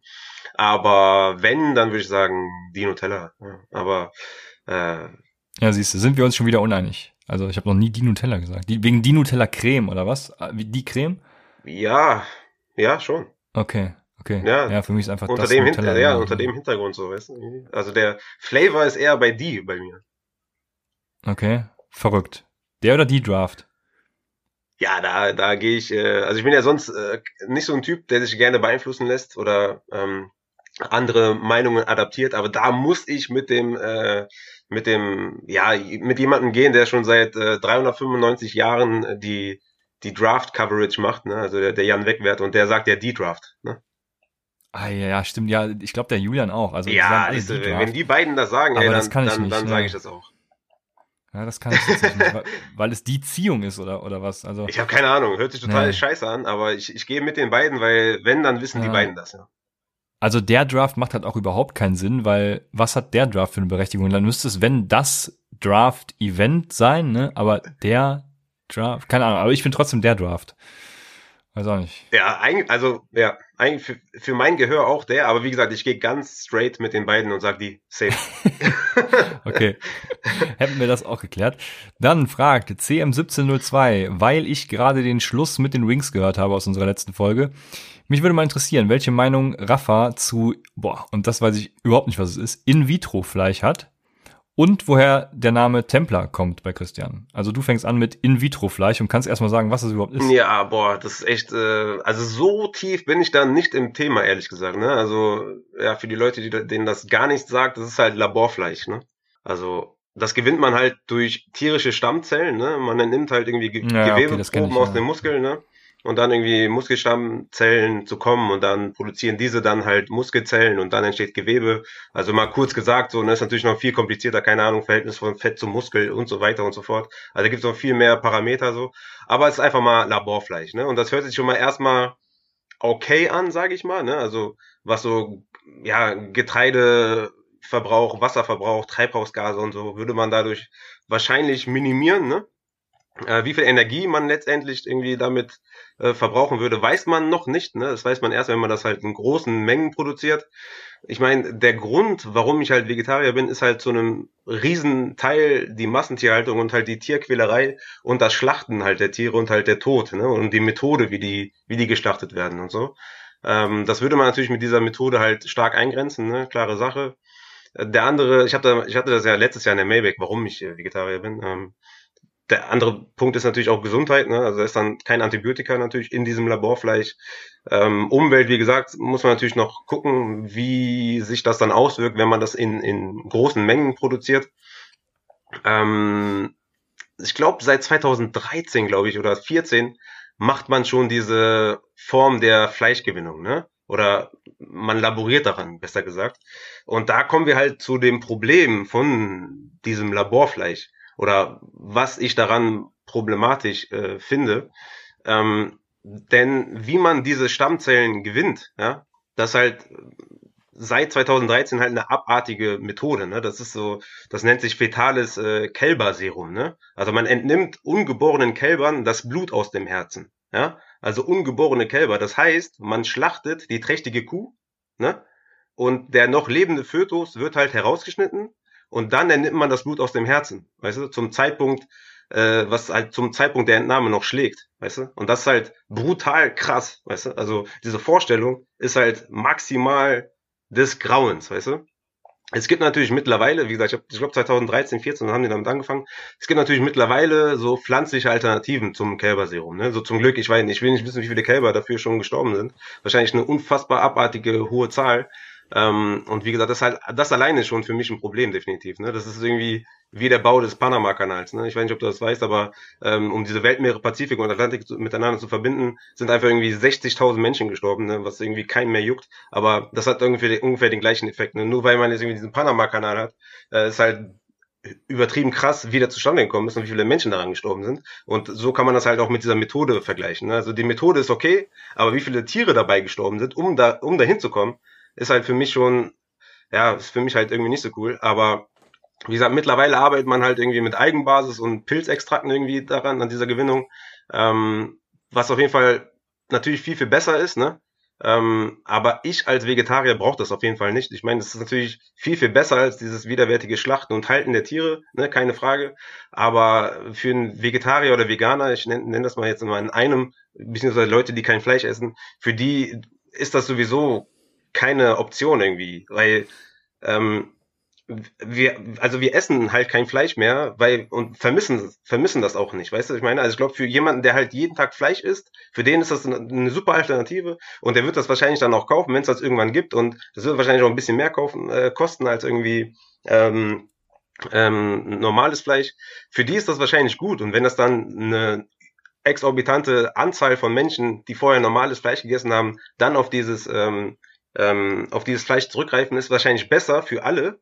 Aber für mich als Vegetarier ist das keine Option, weil ich auch kein Fleisch vermisse. Weißt du? Also man, man wird halt damit großgezogen, dass man Fleisch isst, äh, am besten jeden Tag. Ich meine, früher ähm, hat man irgendwie einmal in der Woche Fleisch gegessen und da ging es den Tieren noch viel, viel besser. Da gab es noch keine Massentierhaltung. Mittlerweile gehst du halt in den Supermarkt und kaufst irgendwie äh, fünf, äh, keine Ahnung, ein Kilo Fleisch. Ist günstiger als äh, irgendwie, weiß ich nicht, eine Gurke oder so, weißt du? Deswegen, ähm, wenn du halt aufgehört hast, Fleisch zu essen, vermisst es auch nicht. Es ist ein bisschen schwieriger beim Bestellen oder so, ne? Wobei für mich ist eh schon schwierig zu bestellen, weil ich auch kein Weizen esse, so, ne? Aber ich glaube, für, für andere ist es halt so ein, ist das halt ein Problem, so, weißt du, Essen zu organisieren, Essen zu kaufen, Essen zu kochen, wenn man kein Fleisch hat, dies, das. Aber ja, wie gesagt, bei mir ist eh einfacher, weil ich eh auch Indisch mag und Chinesisch mag und Schaf mag und Reis mag und so. Deswegen ist das für mich eh leichter. Aber ich glaube, wenn du einmal angefangen hast, irgendwie über einen langen Zeitraum kein Fleisch zu essen, dann vermisst du es auch gar nicht mehr, weil du halt genug Alternativen kennst. Und ja, ich glaube, dieses, dieses, ähm, dieses Laborfleisch ist keine Option für Vegetarier oder Veganer, denke ich mal, sondern eher wahrscheinlich eine Option für Leute, die halt regulär Fleisch noch essen. Sorry, ich bin ein bisschen äh, so abgeschweift, aber für mich ist das so ein bisschen der Panama-Kanal, ist für mich das, das ist für mich eine gute Parallele. Ja, ich, ich habe dir einfach mal reden lassen. Ja. Ich, ich, ich könnte jetzt auch noch mal, noch mal, kommt, noch mal ein bisschen mehr ausrasten, aber ich glaube, das, das reicht, glaube ich schon. Ja, ja, ja, ich glaube, ich glaube, wir sind bei nee, doch fünf Minuten. Ja, ich, bin, ich bin um. bei dem Thema sehr emotional. Weißt? Ich meine, ich habe ja auch einen Tierschutzverein mit meiner Frau und so und mir liegt das halt voll am Herzen, so, ähm, so Tierwohl ja. und so. Deswegen so, ich, also wenn ich mir vorstelle, weißt du, wie diese Kälber und Kü äh, trächtigen Kühe so, äh, ja, das ist halt einfach eine krasse Vorstellung. Einfach nur, damit man irgendwann, ich meine, das Ergebnis okay, ne? Irgendwann kann man vielleicht dieses Laborfleisch essen, aber für mich als Vegetarier trotzdem keine Option, weil halt, ey, so wie viele, naja, okay, lassen wir Ja, ich kann dazu nichts sagen. Also ich bin da raus. Du wusstest auch gar nicht, was das ja, ist. Haben, ah. ja, ich, genau, ich wusste gar nicht, was es ist. Wobei, äh, das hat damals in der Schulzeit schon äh, mein Chemielehrer, der Herr Werner, Gott hab ihn selig, mh, mm, der hatte schon das Nanoschnitzel hat er mal als Film vorgestellt. Das weiß ich noch. Mhm. Äh, das, das Nanoschnitzel. Ich weiß auch nicht, äh, ob das das In-vitro-Fleisch war oder nicht, keine Ahnung. Aber auf jeden Fall, woher kommt der Name Templar? Ja, das ist auch wieder, äh, diese Folge ist meinem, meinem Onkel gewidmet. Schöne Grüße, Olli. ähm, Sehr gut. Also ich habe keinen Bock auf Klarnamen bei Facebook damals gehabt. Ja, ich war damals sogar einer der ersten bei Facebook, ne? So alt bin ich schon. Und also, da dachte ich mir, was machst du jetzt, ne? Und zu der Zeit habe ich auch viel Dan Brown gelesen, da geht's ja eh so ein bisschen immer um die, um die, um die, ähm, um die Templer. Und mein Onkel hatte ein Paintball-Team, das hieß die Templer. Und das fand ich geil. Ich war quasi größter Fan. Und deshalb kam es dann einfach dazu, dass ich Templer mich genannt habe und irgendwie immer Templer hieß. Und ich weiß gar nicht, warum ich auch Templer von Leuten genannt werde. Ich glaube, bei Sleeper heiße ich noch Templer, ne? Ja, ja, für ja, mich bist du der Templer. Also ich weiß gar nicht, wie du richtig ja, heißt. Deshalb, also, Keine Ahnung. Ja. Templer, glaube ich. Genau, also das ist die ganze ja, nicht ganz so spektakuläre Geschichte wahrscheinlich, aber das ist es. Ja, die Tempelritter. Die fand ich die Geschichte der Tempelritter auch irgendwie äh, einfach interessant damals, so das Ganze mal, also da begibt man sich in eine ganz andere Zeit, eine völlig äh, idiotische Zeit, aber äh, war ganz spannend trotzdem. Viel Gewalt. Und ja, ja, also komplett dumm einfach. Und ja, trotzdem fand ich geil und Templer. So. Wei, oh wei. Jetzt äh, Konstantinovo fragt noch, wie kann ich mir, oh, äh, halt ich kurz, Raphael, wie kann ich mir Raffas Take, wie, so, nochmal sorry, wie kann ich mir Raffas tägliche Kaffeezubereitung vorstellen? Oh, und nach welchen Kriterien ratet Christian seine Biere? Du darfst wieder anfangen. Ey, überragende Frage auf jeden Fall. Also, ne, Kaffee, so mein Gegenpol zu deinem Bier wahrscheinlich so wichtig im Leben auf jeden Fall. Also, aber man muss sagen, morgen muffelt. also, hey, hey, Moment, ich trinke gerne. Ich bin kein Alkoholiker. Ja, okay, du trinkst nicht also, jeden Morgen ein Bier. Ja, okay. Ja. das stimmt. Aber ich meine halt so die, die Leidenschaft, die man damit verbindet, glaube ich. Also ich meine, du bist ja auf Antep eine Legende. Du, du trinkst ja Bier Klar. und ratest die und und und und äh, ja, schreibst da keine Ahnung Romane dazu wahrscheinlich. Also ist ja schon eine Leidenschaft, oder? Also du trinkst ja gerne Bier. Ja, auf jeden und, Fall. Ja, also, ne, ja, deswegen. Ja. Und für mich ist halt. Also ich, das habe ich auch erst erst mit Untapped so richtig angefangen, verschiedene Biere zu trinken, ähm, weil man einfach so diesen Anreiz hat, ist Rollenspielcharakter hat das Ganze halt. Du kannst verschiedene Badges äh, sammeln, wenn du verschiedene Biere trinkst und so und äh, geil einfach. Ja. Und deswegen trinke ich auch zu Hause jetzt öfters mal einfach, aber immer immer ein neues Bier, also nie eins. Äh, ja, was ich schon hatte, außer Kilkenny ist so im Moment mein Favorit. Aber ja, äh, Nochmal zum Kaffee zurück, Entschuldigung. Ja, und ich bin mittlerweile bei, bei Bier so, ich merke gar keinen Unterschied zwischen den ganzen Bieren. Für mich ist ein helles ein helles. So. Ich weiß gar nicht, äh, wo da die großen Unterschiede. Deswegen bin ich mal gespannt, was deine Antwort äh, gleich ist. Dann werde ich darauf auch mal so ein bisschen achten. Aber für mich schmecken die meisten eigentlich ziemlich gleich. Zurück zur Kaffeezubereitung. Also wie gesagt, ich bin halt ein übelster Morgenmuffel. Ne? Also morgens brauchst du mich gar nicht anzusprechen, außer meine Tochter, die darf das. Die ist übrigens voll das Gegenstück zu meiner Frau und mir, weil wir sind beide Morgenmuffel. Und wenn meine Tochter morgens aufsteht, das erste, was sie macht, ist erstmal einfach lächeln und lachen.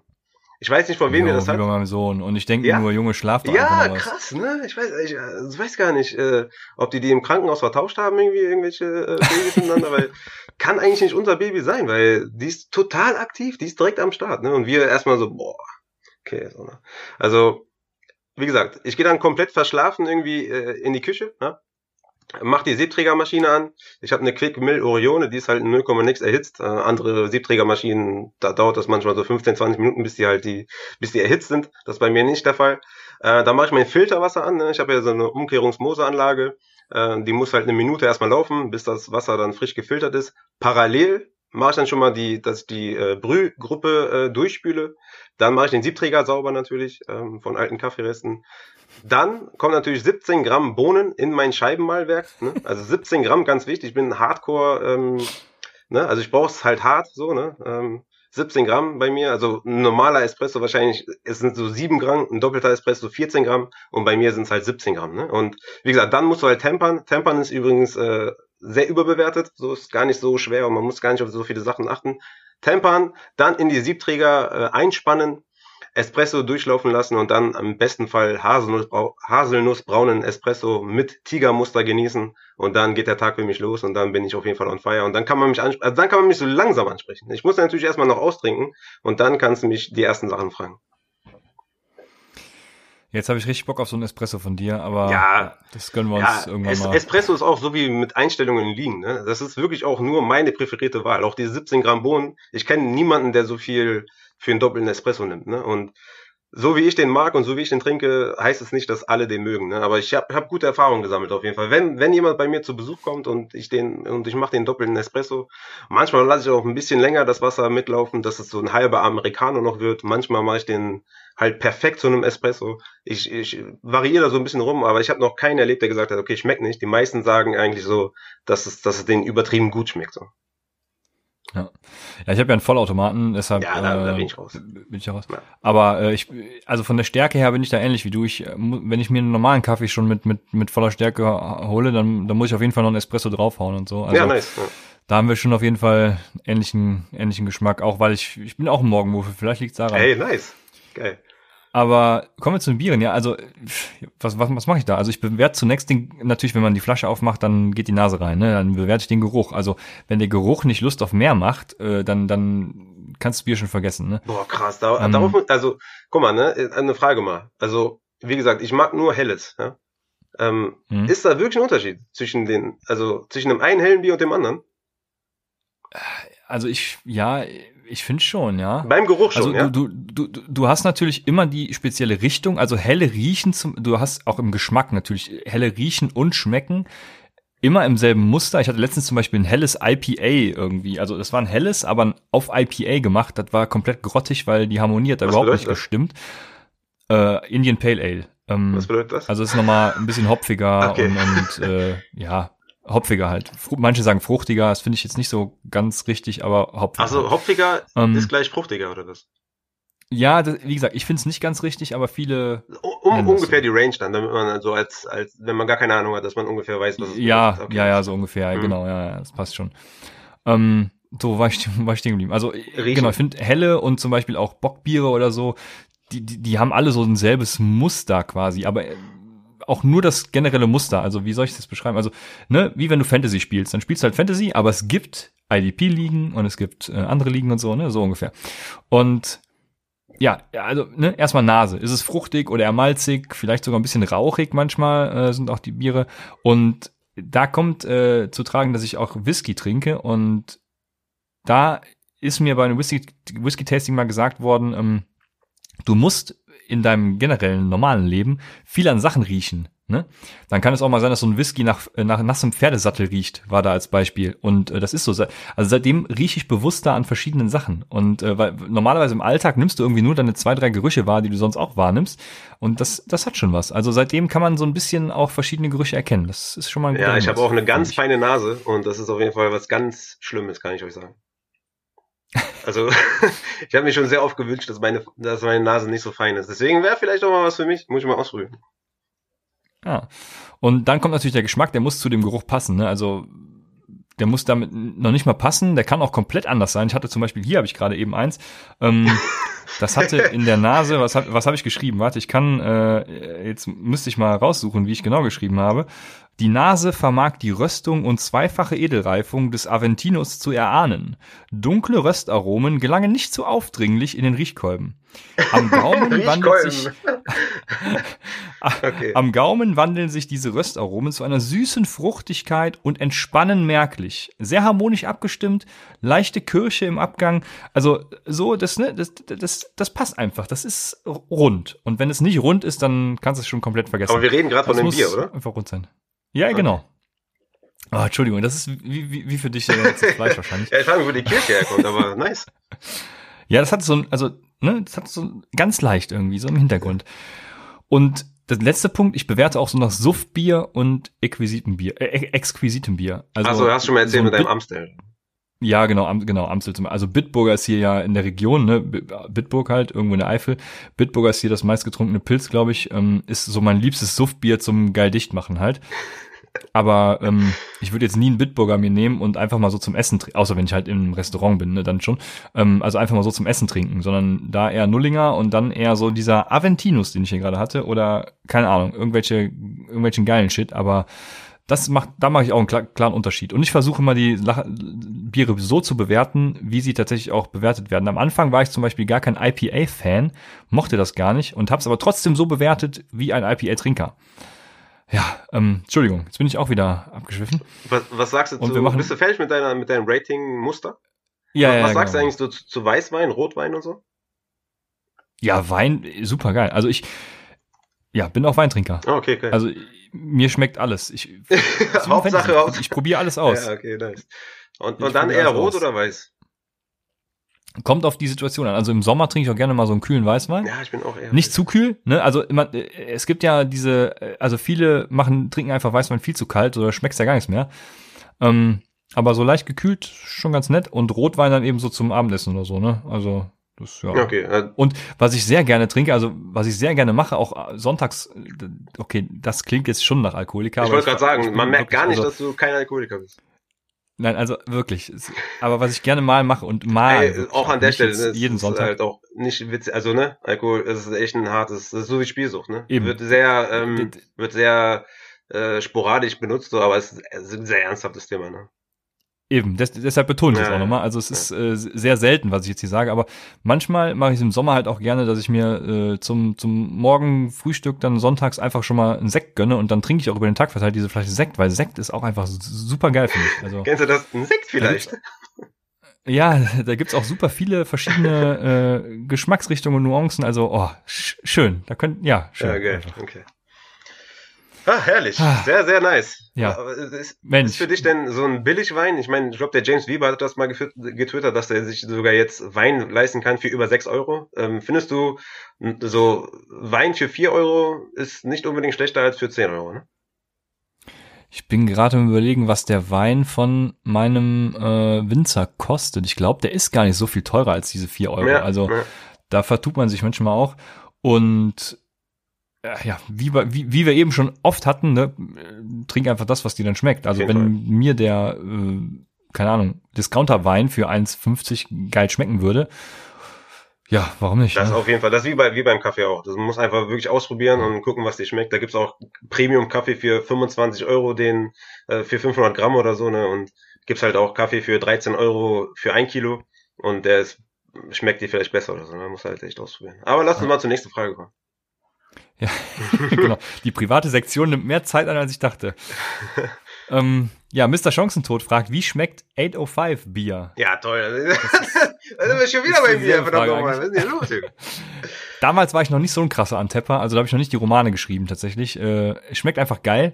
Da habe ich nämlich geschrieben, eine leicht hopfige Note, dabei nicht zu aufdringlich am Gaumen, sondern immer noch sehr herb. Und 805 ist einfach sehr ausbalanciert, was ich bei einem Bier mag. Ich habe eben schon mal gesagt, 805, es spielt natürlich darauf an, dass ich, ich äh, auf Twitter, sobald 805 irgendwas schreibt, äh, kommentiere ich direkt, weil die liefern nicht nach Deutschland. Ich will, dass die nach Deutschland liefern. Ja. Das ist das liebste, das beste Bier, was ich je getrunken habe. Ja, ich, ich hätte auch richtig Bock drauf. Aber es ist auch eher hell wahrscheinlich, ne? Es ist ein Lager, ja, ja, genau. Also, ja, nicht ganz hell, aber ja. Du meinst Ich, wahrscheinlich. ich meine, also, wenn ich das, sorry, wenn, ich klinge wahrscheinlich wie so ein Noob, ne? Aber das ist für mich Pilz halt, ne? ja, ja, okay, das, da gibt's nochmal Unterschiede Oh, zwischen okay, alles und, ja. Okay. Aber ich verzeihe dir. Ja.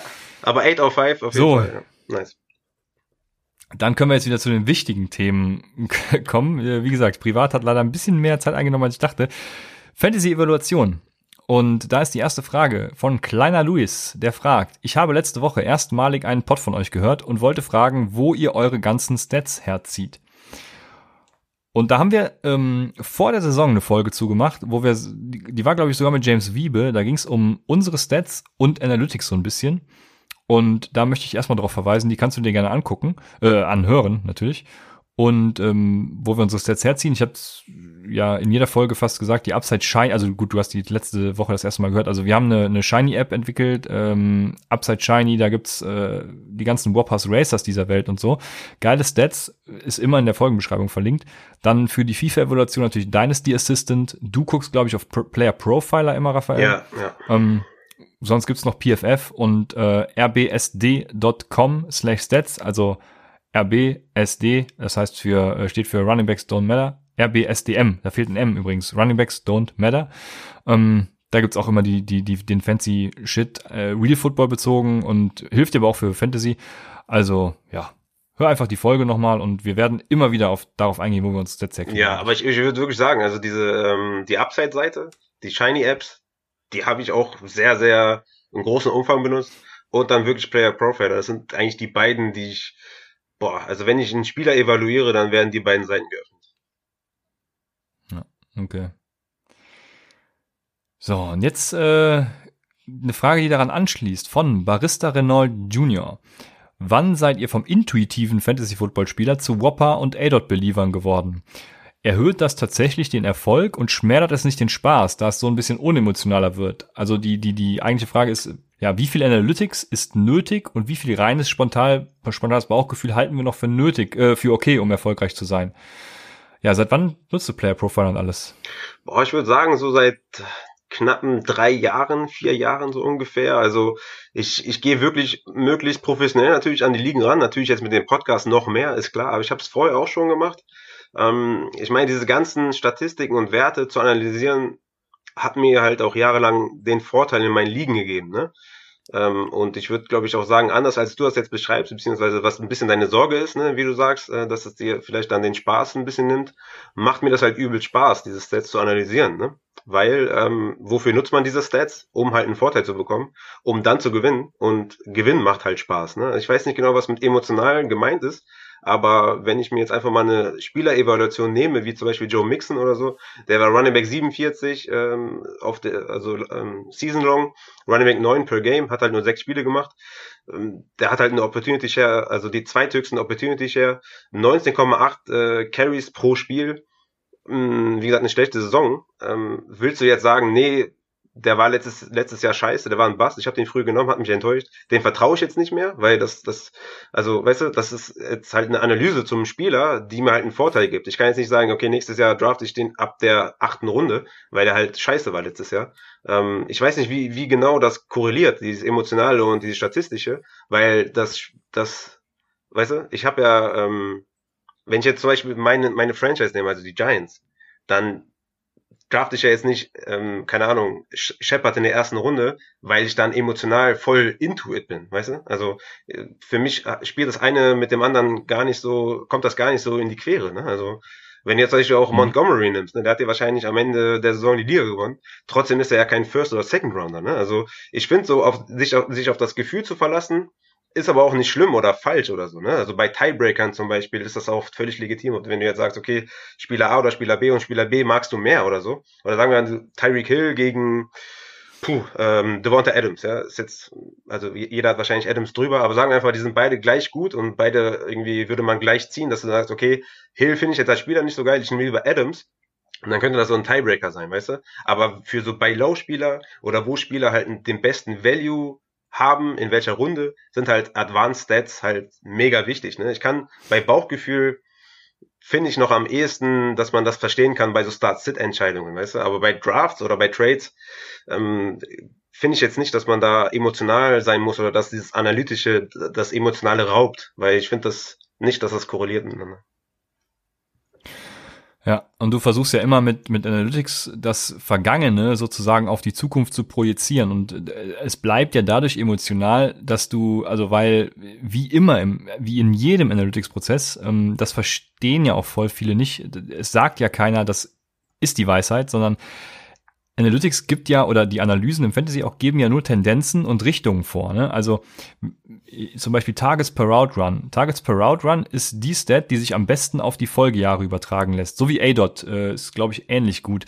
Mm, also A-Dot und Targets per Route Run bleiben über die Jahre hin sehr gleich.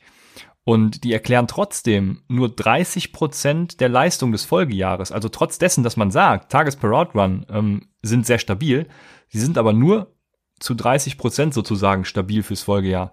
Ähm, also es ist eine geile Stat, aber es bleibt immer noch genug Spielraum für anderes. Also deshalb ist es auch immer wichtig, die Ergebnisse dieser Analysen zu interpretieren ja. und eben auch ähm, ne, Opportunity und Effizienz, Whopper und Racer, eben so einer Prise Antizipation und auch Risikobereitschaft zu paaren. Und das ist also, dadurch bleibt es ja total emotional auch, weil es ist ja immer ja. noch, also nicht Bauchgefühl, also so ein bisschen Bauchgefühl bleibt natürlich trotzdem. Das, ja, doch, das ist es, ja. Und ähm, du wirst irgendwie immer Bauchgefühl brauchen, auch um dich wohlzufühlen. Aber Analytics gibt dir halt total oft die Edge über deine Mitspieler. Genau. Und ja, so war es auch vorher schon. Ich, ich habe, glaube ich, mit dem Podcast erst so richtig angefangen, äh, das auch zu nutzen. Vorher immer nur hier und da Artikel gelesen und so. Und seit es den Podcast gibt, auch bin ich auch sehr vernetzt in dieser Analytics-Community und äh, so weiter und so fort.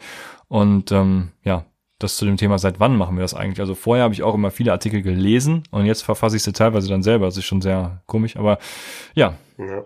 Also ich muss sagen, also ja. so ADOT und EPA und so, davon habe ich jetzt noch nicht so lange Wind. Äh, ich würde sagen, so seit zwei Jahren oder so, vielleicht drei Jahren. Also das kam immer mehr mit den Adrian Franke Artikeln auf The Zone kam das immer mehr, ja, auf, aufs Box.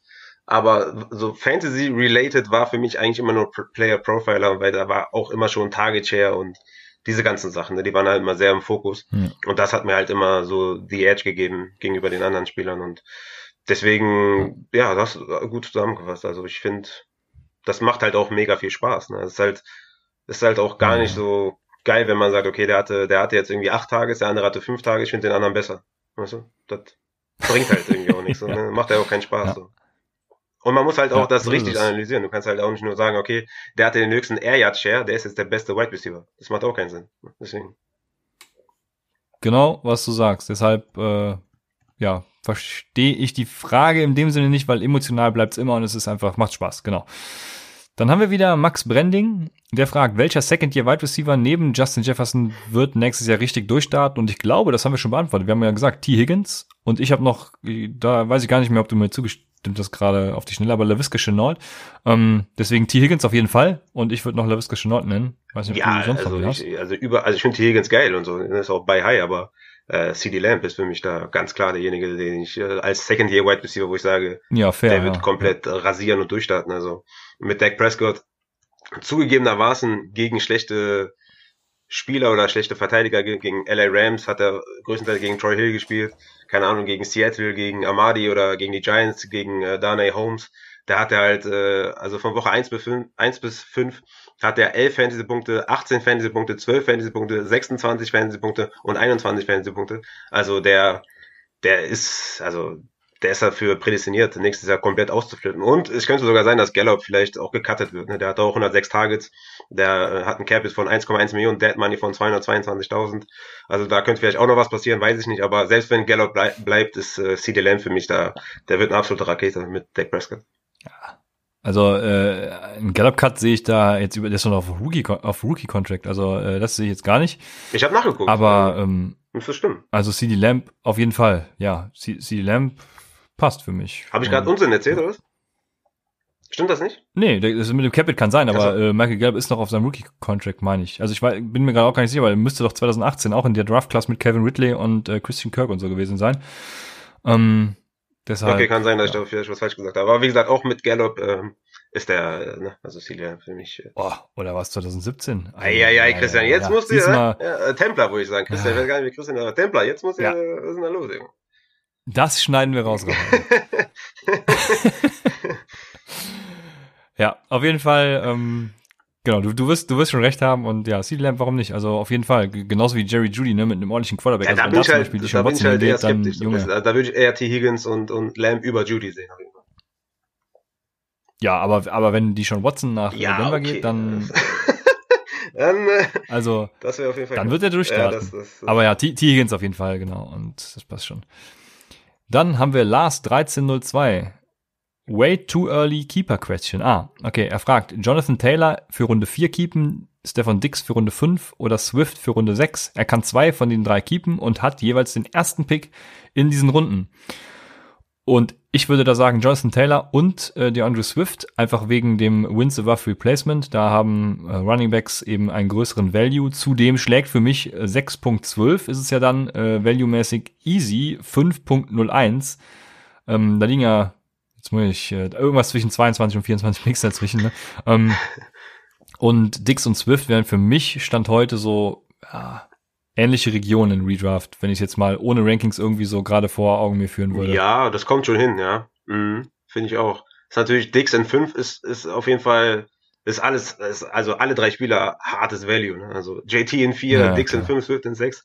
What the fuck, so, ne? Die werden halt safe früher gehen in Redraft. Also JT ist wahrscheinlich ein First Rounder, Dix ein Second Rounder und Swift ein Second Rounder. Ähm, von daher bin ich da bei dir. Ja, ich würde auch JT und Swift nehmen, weil auf Wide Receiver da, da wirst du besser, also Wins above Replacement ist halt die perfekte Statistik dafür. Deswegen gehe ich da voll mit. Dann fragt Mr. Chancentod, Robert Woods oder Cooper Cup, wer profitiert mehr von Stafford, falls beide bleiben? Ich würde sagen, Woods profitiert mehr davon, weil Cooper Cup ist eher der Slot Wide Receiver, der hat davon nicht so einen harten Hit gehabt von diesen, also von den Catchable Target Rates, sage ich jetzt mal, der hatte ja 83,2% äh, Catchable Targets. Ähm, das ist also der 17. beste Wert, weil er halt, weil Goff halt auch nicht tief werfen musste. Und Woods hat, hat halt einen von 74,6, das ist der 69 beste Wert, wenn man das so sagen kann. Und ich glaube einfach, dass äh, ja Stafford einfach der bessere Deep Passer ist und dadurch halt Woods auch von profitieren wird oder auch Intermediate. Ne? Also von daher denke ich mal, dass äh, Woods davon mehr profitiert. Aber beide werden natürlich in, in hohem Maße davon profitieren und das sind für mich beide in einer Range und ähm, da gilt, glaube ich, einfach auch, ich drafte den, der noch länger auf dem, auf dem Board ist. Ne? Also ich würde jetzt beides keine Targets für mich, sondern ich nehme den, der noch übrig bleibt. Ja, hervorragend zusammengefasst. Also beide profitieren davon. Und für mich profitiert er meistens sowieso, wenn Jefferson, wenn Josh Reynolds nicht wiederkommt. Äh, von daher, wenn Jefferson, sage ich einfach. Und ansonsten beide gleichermaßen. Dann haben wir wieder Barista Renault, der fragt, was waren eure verrücktesten Trade-Offers diese Saison im positiven und negativen Sinne? Du darfst gerne starten. Ja, also es ist natürlich äh, wirklich schwer für mich, äh, das jetzt also zu rekapitulieren, weil ich habe wahrscheinlich so um die 1000 Offers äh, geschickt. Ähm, wahrscheinlich dann um die 200 zurückbekommen, weil 800 davon unverschämt waren.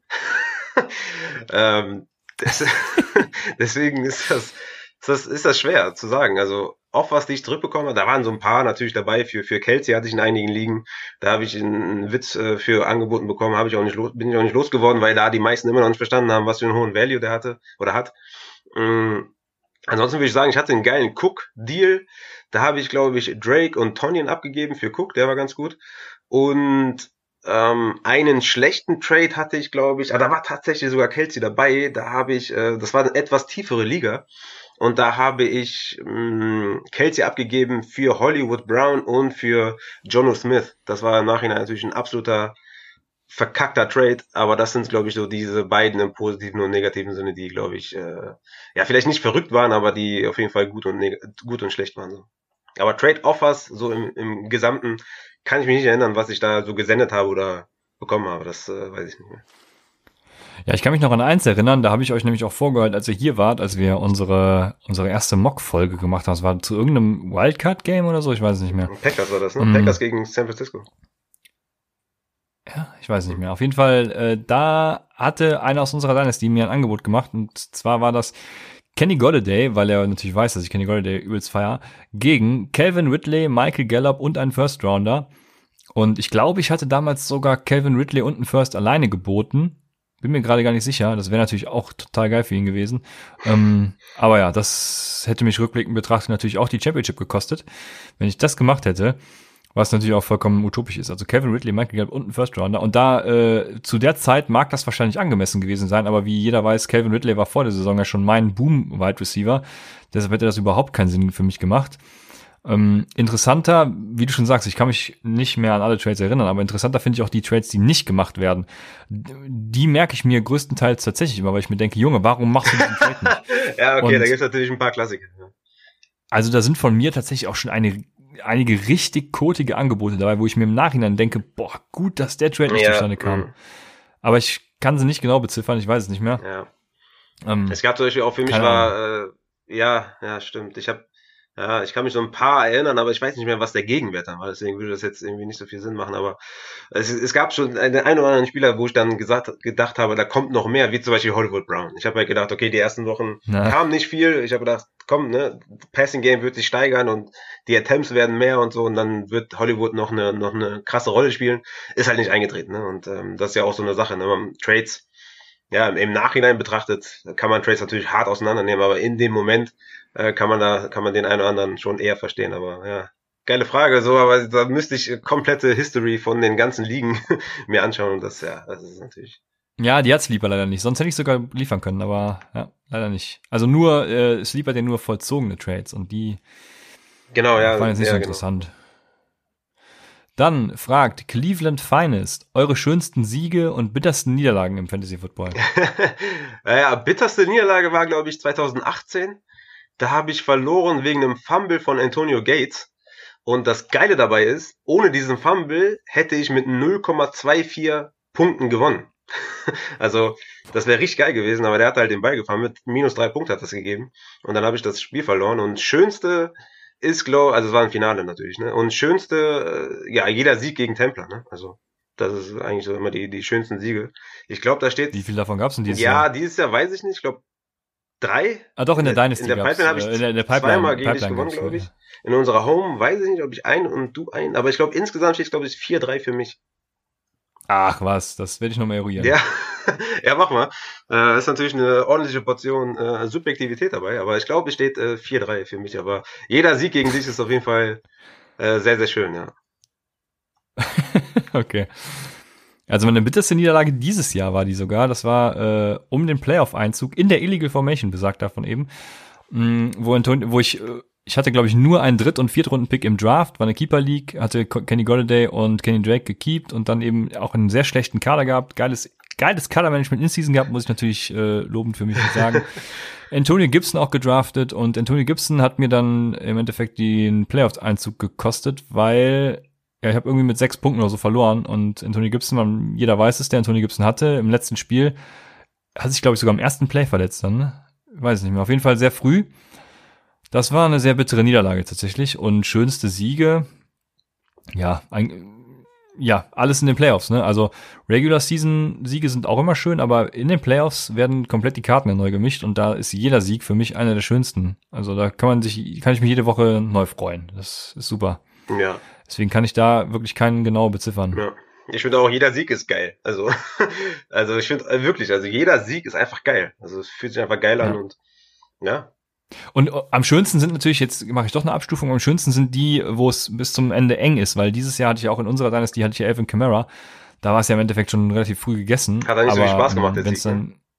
Genau, aber wenn es dann eng ist bis zum Ende, dann, wobei es wurde noch mal, glaube ich, äh, eng auf 10 Punkte oder so, aber keine Ahnung, wie auch immer, auf jeden ja, Fall. ich glaube, du hast Siege am schönsten. 60 Punkte Vorsprung und Dix hat, glaube ich, irgendwie, keine Ahnung, 43 gemacht oder so, deswegen wurde es einigermaßen eng, aber ja, ja. war schon recht sicher, dass du das gewinnst.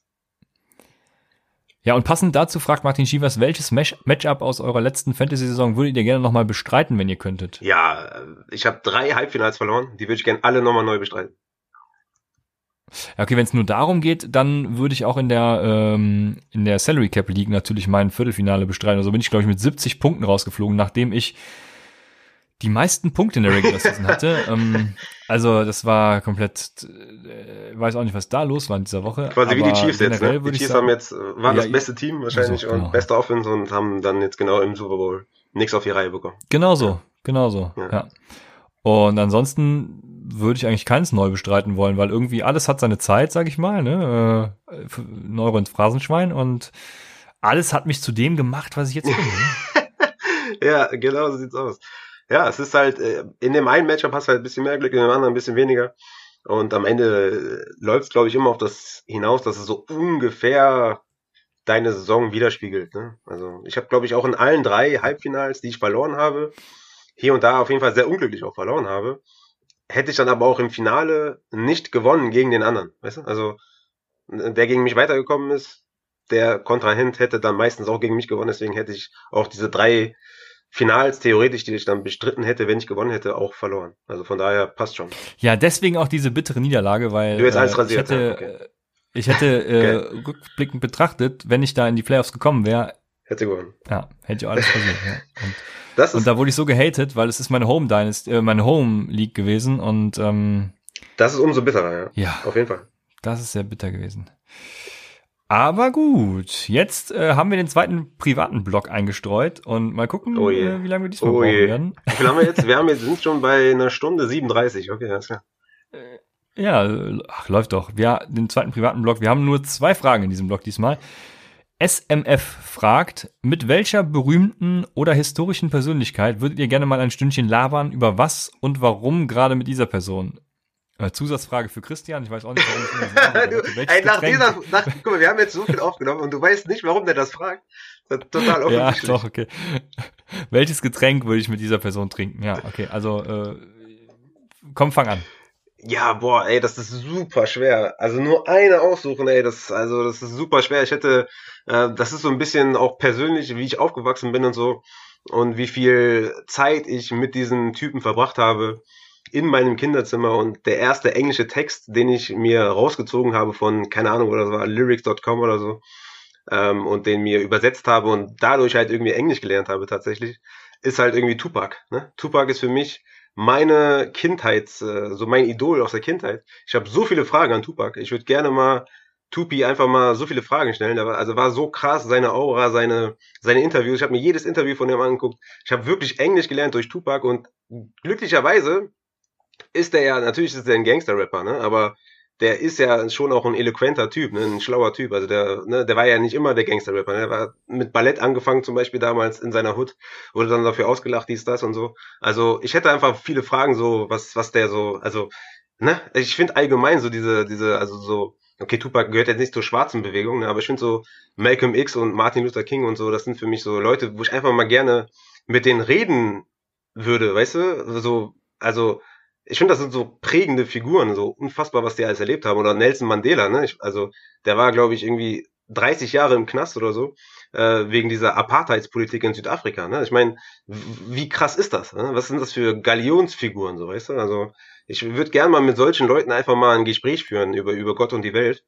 Ähm, einen, den ich auch noch spannend finde, ich weiß nicht, ob die, ob die Leute den kennen, ist Willy Wimmer. Das ist so ein äh, ja, ex-parlamentarischer Staatssekretär vom, von der Verteidigungsministerium, irgendwie sowas. Als Willi kam, dachte ich jetzt, du würdest Willi Fries Ach so, nee, nee. Ähm, ja, der ist natürlich auch auf jeden Fall Instagram-Level des Grauens. Aber Willy Wimmer ähm, hat viel miterlebt, so, ne? Also gerade auch diese, ähm, die Wende, ne? Also Mauerfall und dann irgendwie war beim Vertrag dabei, dass man, dass die Amerikaner irgendwie sich nicht in den Osten erweitern dürfen, was sie natürlich jetzt äh, komplett gemacht haben. Aber das war damals nur ein Handschlag und der war dabei. Und da würde ich einfach mal gerne wissen, äh, wie der das so erlebt hat. Ähm, ich glaube, der war so von 2000 bis, keine Ahnung, oder 90 bis 2000 oder so hat er, glaube ich, hat er, glaube ich, sehr, sehr viel gesehen und sehr viel erlebt. Da würde ich auch mal gern so, so hinter, hinter die äh, Fassade mal so blicken und da mal so viele Fragen stellen. Aber wenn ich mir einen aussuchen könnte, wäre es, glaube ich, Tupac. Ja, sehr interessant. Also ich habe, ich hatte auch sehr viele Personen, die so genau in diese Richtung gingen, wo es so um, um historische Persönlichkeiten ging, ähm, ja, denen ich einfach super viele Fragen stellen würde. Hab mir dann überlegt, komm, nimmst du, nimmst du einen von heute und dachte dann, äh, wie geil wäre es eigentlich mit Angela Merkel, weil ich habe mir sagen lassen, Angela Merkel kann die besten äh, Parodien von Staatsoberhäuptern äh, machen. Weiß ich aus guter Quelle, kann sehr gut Staatsoberhäupter parodieren. Da hätte ich mal Bock drauf, mir das anzuhören von dieser Frau. Aber dann dachte ich mir, nee, komm, Christian, du willst Spaß haben an dem Abend. Und dann ist mir eingefallen, es gibt noch Luke Mockridge. Der kommt hier aus der Gegend, mit dem kannst du einen super Kölsch trinken. Ähm, der, wenn ich Luke Mockridge sehe, ne, dann denke ich immer, da stehe ich. Weil der ist irgendwie noch genauso 14 im Kopf, genauso wie ich irgendwie. Und ich glaube, mit dem kann man 10 Stunden irgendwelche Scheiße machen und, und komplett über äh, die 90er Jahre zum Beispiel ablachen und dann eben nebenbei noch ein geiles 805 zwitschern.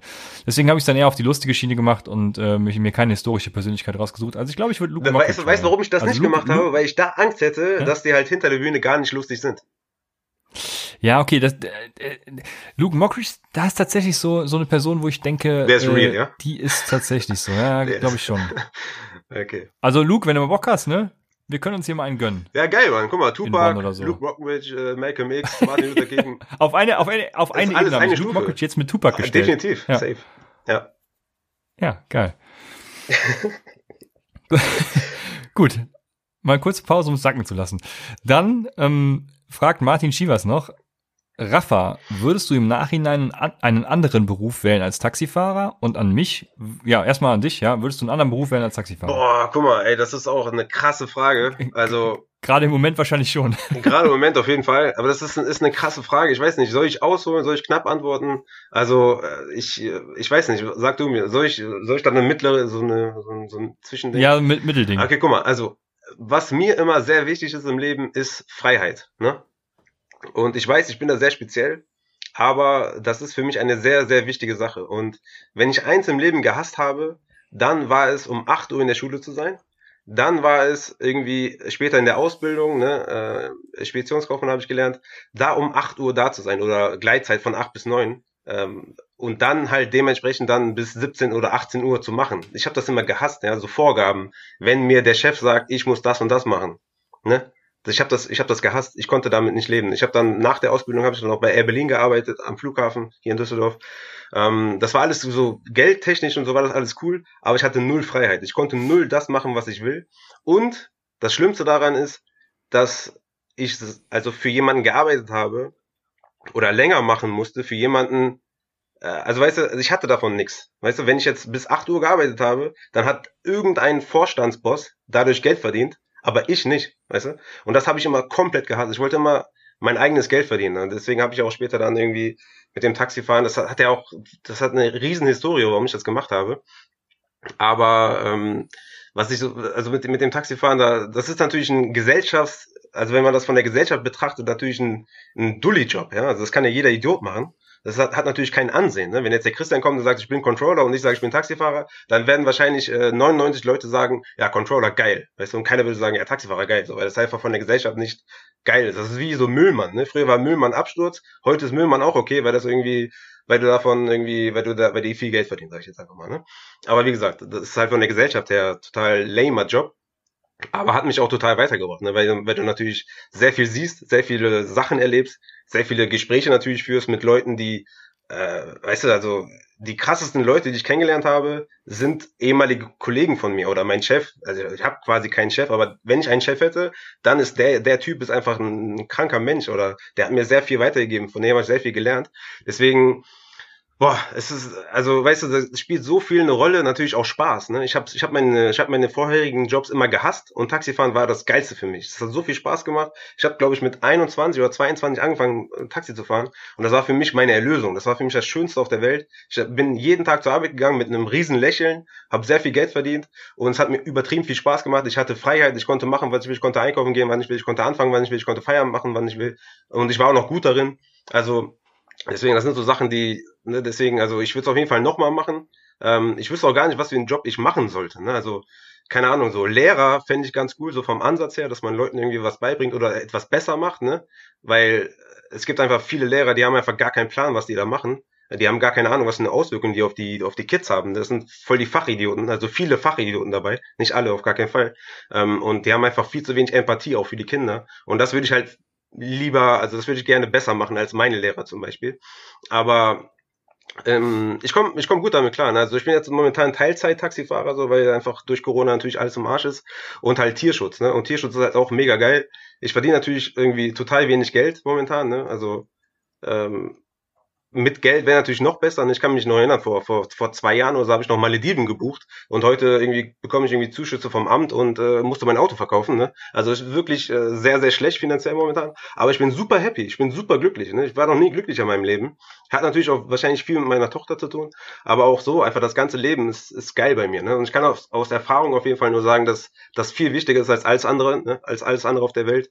Ähm, Money ist jetzt, natürlich braucht man das, um seine Rechnung zu bezahlen und so dies, das, aber durch diese schwere Zeit, die ich momentan durchlebe, ähm, die ist auch für was gut. Ne? Ich sehe auch ähm, das nicht so kritisch, dass ich kein Geld habe, weil ich glaube, was auch viel damit zu tun hat, dass meine Frau und ich halt auch eine Fehlgeburt hatten ne, im dritten Monat. Und da hat, also wenn man daraus nicht lernt oder daraus nicht ähm, irgendwie reflektiert, was wirklich wichtig ist im Leben, dann weiß ich halt auch nicht, weißt du. Und deswegen ist mir das alles eher so, weißt du, es, es ist mir nicht so wichtig, so ehrlich gesagt. Ne? Und Tieren zu helfen setzt auch Endorphine frei, weißt du. Und deswegen ähm, würde ich einfach sagen, so im Nachhinein einen anderen Beruf zu wählen, nein, so, weil was ich da erlebt habe in diesen acht Jahren, die ich das jetzt mache, das will ich auf gar keinen Fall missen und ich bin halt auch ein komplett anderer Mensch dadurch geworden, weißt du, und deswegen ist meine Antwort nein und ich hoffe, ich habe es nicht zu lange jetzt äh, gemacht. Nee, auf gar keinen Fall. Und alles, was ich dazu kommentieren würde, wäre äh, Fehlerplatz, also hervorragende Beantwortung. Deswegen komme ich zur zweiten Frage. Würdest du lieber in einer Großstadt wohnen als auf einem Dorf, Christian? Ähm, ja, gute Frage. Ähm, das Problem ist, dass ich, also ich wohne nicht so ganz auf dem Dorf. Ähm, also, okay, das also ist eine, eine stramme Aussage auf jeden Fall. Ja, ja, die Rheinschiene ist rechtsreinig durch die Abtrennung zwischen Rhein und Siebengebirge ist es. Äh, äh, tatsächlich sehr urban irgendwie. Also hier gibt's nirgendwo Bauland. Äh, alles ist zu, ne? Keine Ahnung. Also äh, ich würde sogar behaupten, urbaner als Düsseldorf Hamm zum Beispiel oder Köln-Korweiler oder so ein Scheiß. Ähm, also von daher bin ich nicht ganz auf dem Dorf, aber äh, selbst wenn ich komplett auf dem Dorf, also ich, gut, kann ich nicht beurteilen, wenn ich Kühe schubsen äh, würde, weiß ich das nicht, dann sähe es wieder anders aus. Aber im Moment, so ich bin in so einem Mittelding, sage ich einfach mal, äh, nee, finde ich ideal. Ich hätte in einer Großstadt, glaube ich, auch keinen Spaß, weil ich Menschen hasse. Das sehe ich jedes Mal, wenn ich gerade momentan einkaufen gehe, auch, das ist mir einfach zu viel, weil die alles komplett blöd sind. Also die, ich weiß nicht, wie die Menschheit überhaupt ihre, was weiß ich, wie viele Jahre überleben konnte auf diesem Planeten. Also deshalb, nee, hm. ich hätte keinen Spaß. Ja, ich finde das, ich finde die Frage interessant, so, weil ähm, je älter ich werde, desto, desto geiler finde ich auch das Landleben und so. Ne? Also ich, äh, ähm, die, die, den Tierschutz, den wir haben oder die Tierpension, die wir haben, die ist ja in Wegberg. Ne? Das ist äh, bei Viersen. Also nochmal ein Stückchen weiter von ja. Viersen. Das ist wirklich Land und ich feiere das übertrieben. Also ich finde Stadtleben eigentlich eher Absturz. Also ich meine, ich wohne hier in Düsseldorf, aber ähm, ich glaube, also auf mittel- und langfristiger Sicht will ich eh, eh erstmal raus aus Deutschland, so, weil ich das nicht so feiere. Und ich bin auch eher so der Misanthrop, so wie du. Aber ähm, auf jeden Fall mal weg von der Stadt. Ich finde Landleben auch, da, da sind die Werte, also was ich so kennengelernt habe, sind die Werte, spielen viel mehr. Also ich, ich will auch nicht, dass meine Tochter in der Großstadt groß wird, sondern ich will eher, dass sie auf dem Land groß wird, weil dieses oberflächliche Stadtleben, äh, also ich war lange Zeit auch sehr oberflächlich, ne? Das bin ich zum Glück nicht mehr aber das hat natürlich auch viel mit dem Stadtleben zu tun, dass du hier natürlich, du musst natürlich hier deine, deine Markenklamotten tragen und deine, äh, musst natürlich mal fresh sein und darfst nicht gehänselt werden und dies und das. Und das ist auf dem Land anders. Ich meine, es gibt natürlich wahrscheinlich auch Landleben, wo das genauso ist, aber das, was ich so kennengelernt habe, ist das, glaube ich, dass ich für meine Tochter ähm, eher so ein Landleben äh, präferiere. So. Deswegen finde ich die Frage interessant auf jeden Fall. Ich, ich bin auch eher so ein Landtyp, obwohl ich hier in Düsseldorf aufgewachsen bin und immer noch lebe. Ja. Ja, also ich bin so im Mittelding. Äh, wenn man hier ein bisschen weiter rausfährt, also auf, auf den Berg quasi, Siebengebirge hoch, ne, da ist auch so, da gibt's auch so viele Felder und so, da sind wirklich die Leute Kühe schubsen, da würde ich mich, glaube ich, auch nicht wohlfühlen. Also ich brauche so ein Mittelding, wo man, wo man gut versorgt ist, ne, ähm, mit so Einzelhandel, dies und jenes und auch schnell angebunden überall, aber Großstadt eben nicht, ne. Aber verstehe, was du sagst, also ja, das passt. Mensch, der private Teil hat uns wieder äh, Zeit gekostet. Jetzt. ey, ich bin super gespannt. Ey, sorry auf jeden Fall, dass ich so ausschweifend bin, aber also ich meine, die Fragen sind aber jetzt nicht einfach gewesen. Ne? Musste ich ein bisschen, musste ich ein bisschen ausholen. So ist es, ja. Jetzt kommen wir zum Teil Real Football. Und da haben wir keine Ahnung von, aber wir beantworten trotzdem die Fragen. Und Twench fragt als erstes, eins wollte ich euch schon immer mal fragen. Woher habt ihr euer Footballwissen? Und wie viel Einfluss hat Football auf euer Leben? Danke für den genialen Content, sagt er noch. Ja, äh, sehr gerne. Danke dir. Und ja, fangen wir mit der Frage an, woher hast du denn Footballwissen, Raphael? Ja, boah, das ist auf jeden Fall eine, eine, eine super gute Frage. Also, man muss natürlich sagen, ich gucke äh, Football seit Anfang der 2000er, ähm, das heißt schon relativ lange. Es heißt aber nicht, dass du, dass du, wenn du lange Football guckst, dass du ein gutes Footballwissen hast. Ne? Also es muss nicht unbedingt sein. Deswegen musste ich ja im Football auch immer weiterbilden und weiterentwickeln, weil Analytics äh, kam dann irgendwann und EPA kam dann irgendwann und Running Backs Don't Matter kam irgendwann und dann äh, Coverage größer, äh, keine Ahnung, Sex, Pass, Pass Rush. Rush. genau, sorry, ja. Ähm, mittlerweile, oder Nose Tackle braucht man nicht, mittlerweile Nose Tackle gefragt und dadurch kann man die Coverage anders aufziehen und hin und her. Also man muss sich natürlich auch stetig weiterentwickeln und ich glaube einfach wirklich, dass mein Football-Horizont oder mein Football-Wissen hat Adrian maßgeblich erweitert. Und seitdem gehe ich halt mit. Also ich bleib nicht stehen. Und das ist halt mein Footballwissen. Einfach äh, Artikel lesen, sich nicht verschließen. Analytics ist ein super geiles Thema und wird von vielen total missinterpretiert. Und ähm, da kriegst du halt dein Footballwissen her und ähm, was für einen Einfluss äh, das auf mein Leben hat. Ich glaube, das. Oder willst du erstmal die Frage beantworten? Die andere? Ja, ja, genau, machen wir so. Also die Frage kann ich ganz schnell beantworten. Ich habe, äh, also gucke ja auch schon lange Football, aber so richtig taktisch tatsächlich auch noch gar nicht so lange. Ähm, boah, wann war das? Ich weiß es gar nicht. Also, boah, ob das so zu Anfang der Randzeiten waren, irgendwie äh, 14 oder so. Also auf jeden Fall habe ich irgendwann mal ähm, äh, Madden gehabt, ne? Also man hat ja sowieso Madden und ich habe das komplette Madden-Tutorial einmal durchgespielt. Und äh, okay. also da geht's ja darum, äh, was machst du gegen Cover 2, ähm, äh, wie attackierst du Cover 3 und was weiß ich nicht alles und so, so ein Quatsch, ne? Und ähm, dementsprechend kriegst was ist auch eine, ein Option Play und keine Ahnung, also ist das kriegst du da ja alles beigebracht in diesem äh, Tutorial. Und ich kann es bis heute, bis, bis heute kann ich es mit den Tasten nicht bedienen, wie man es macht.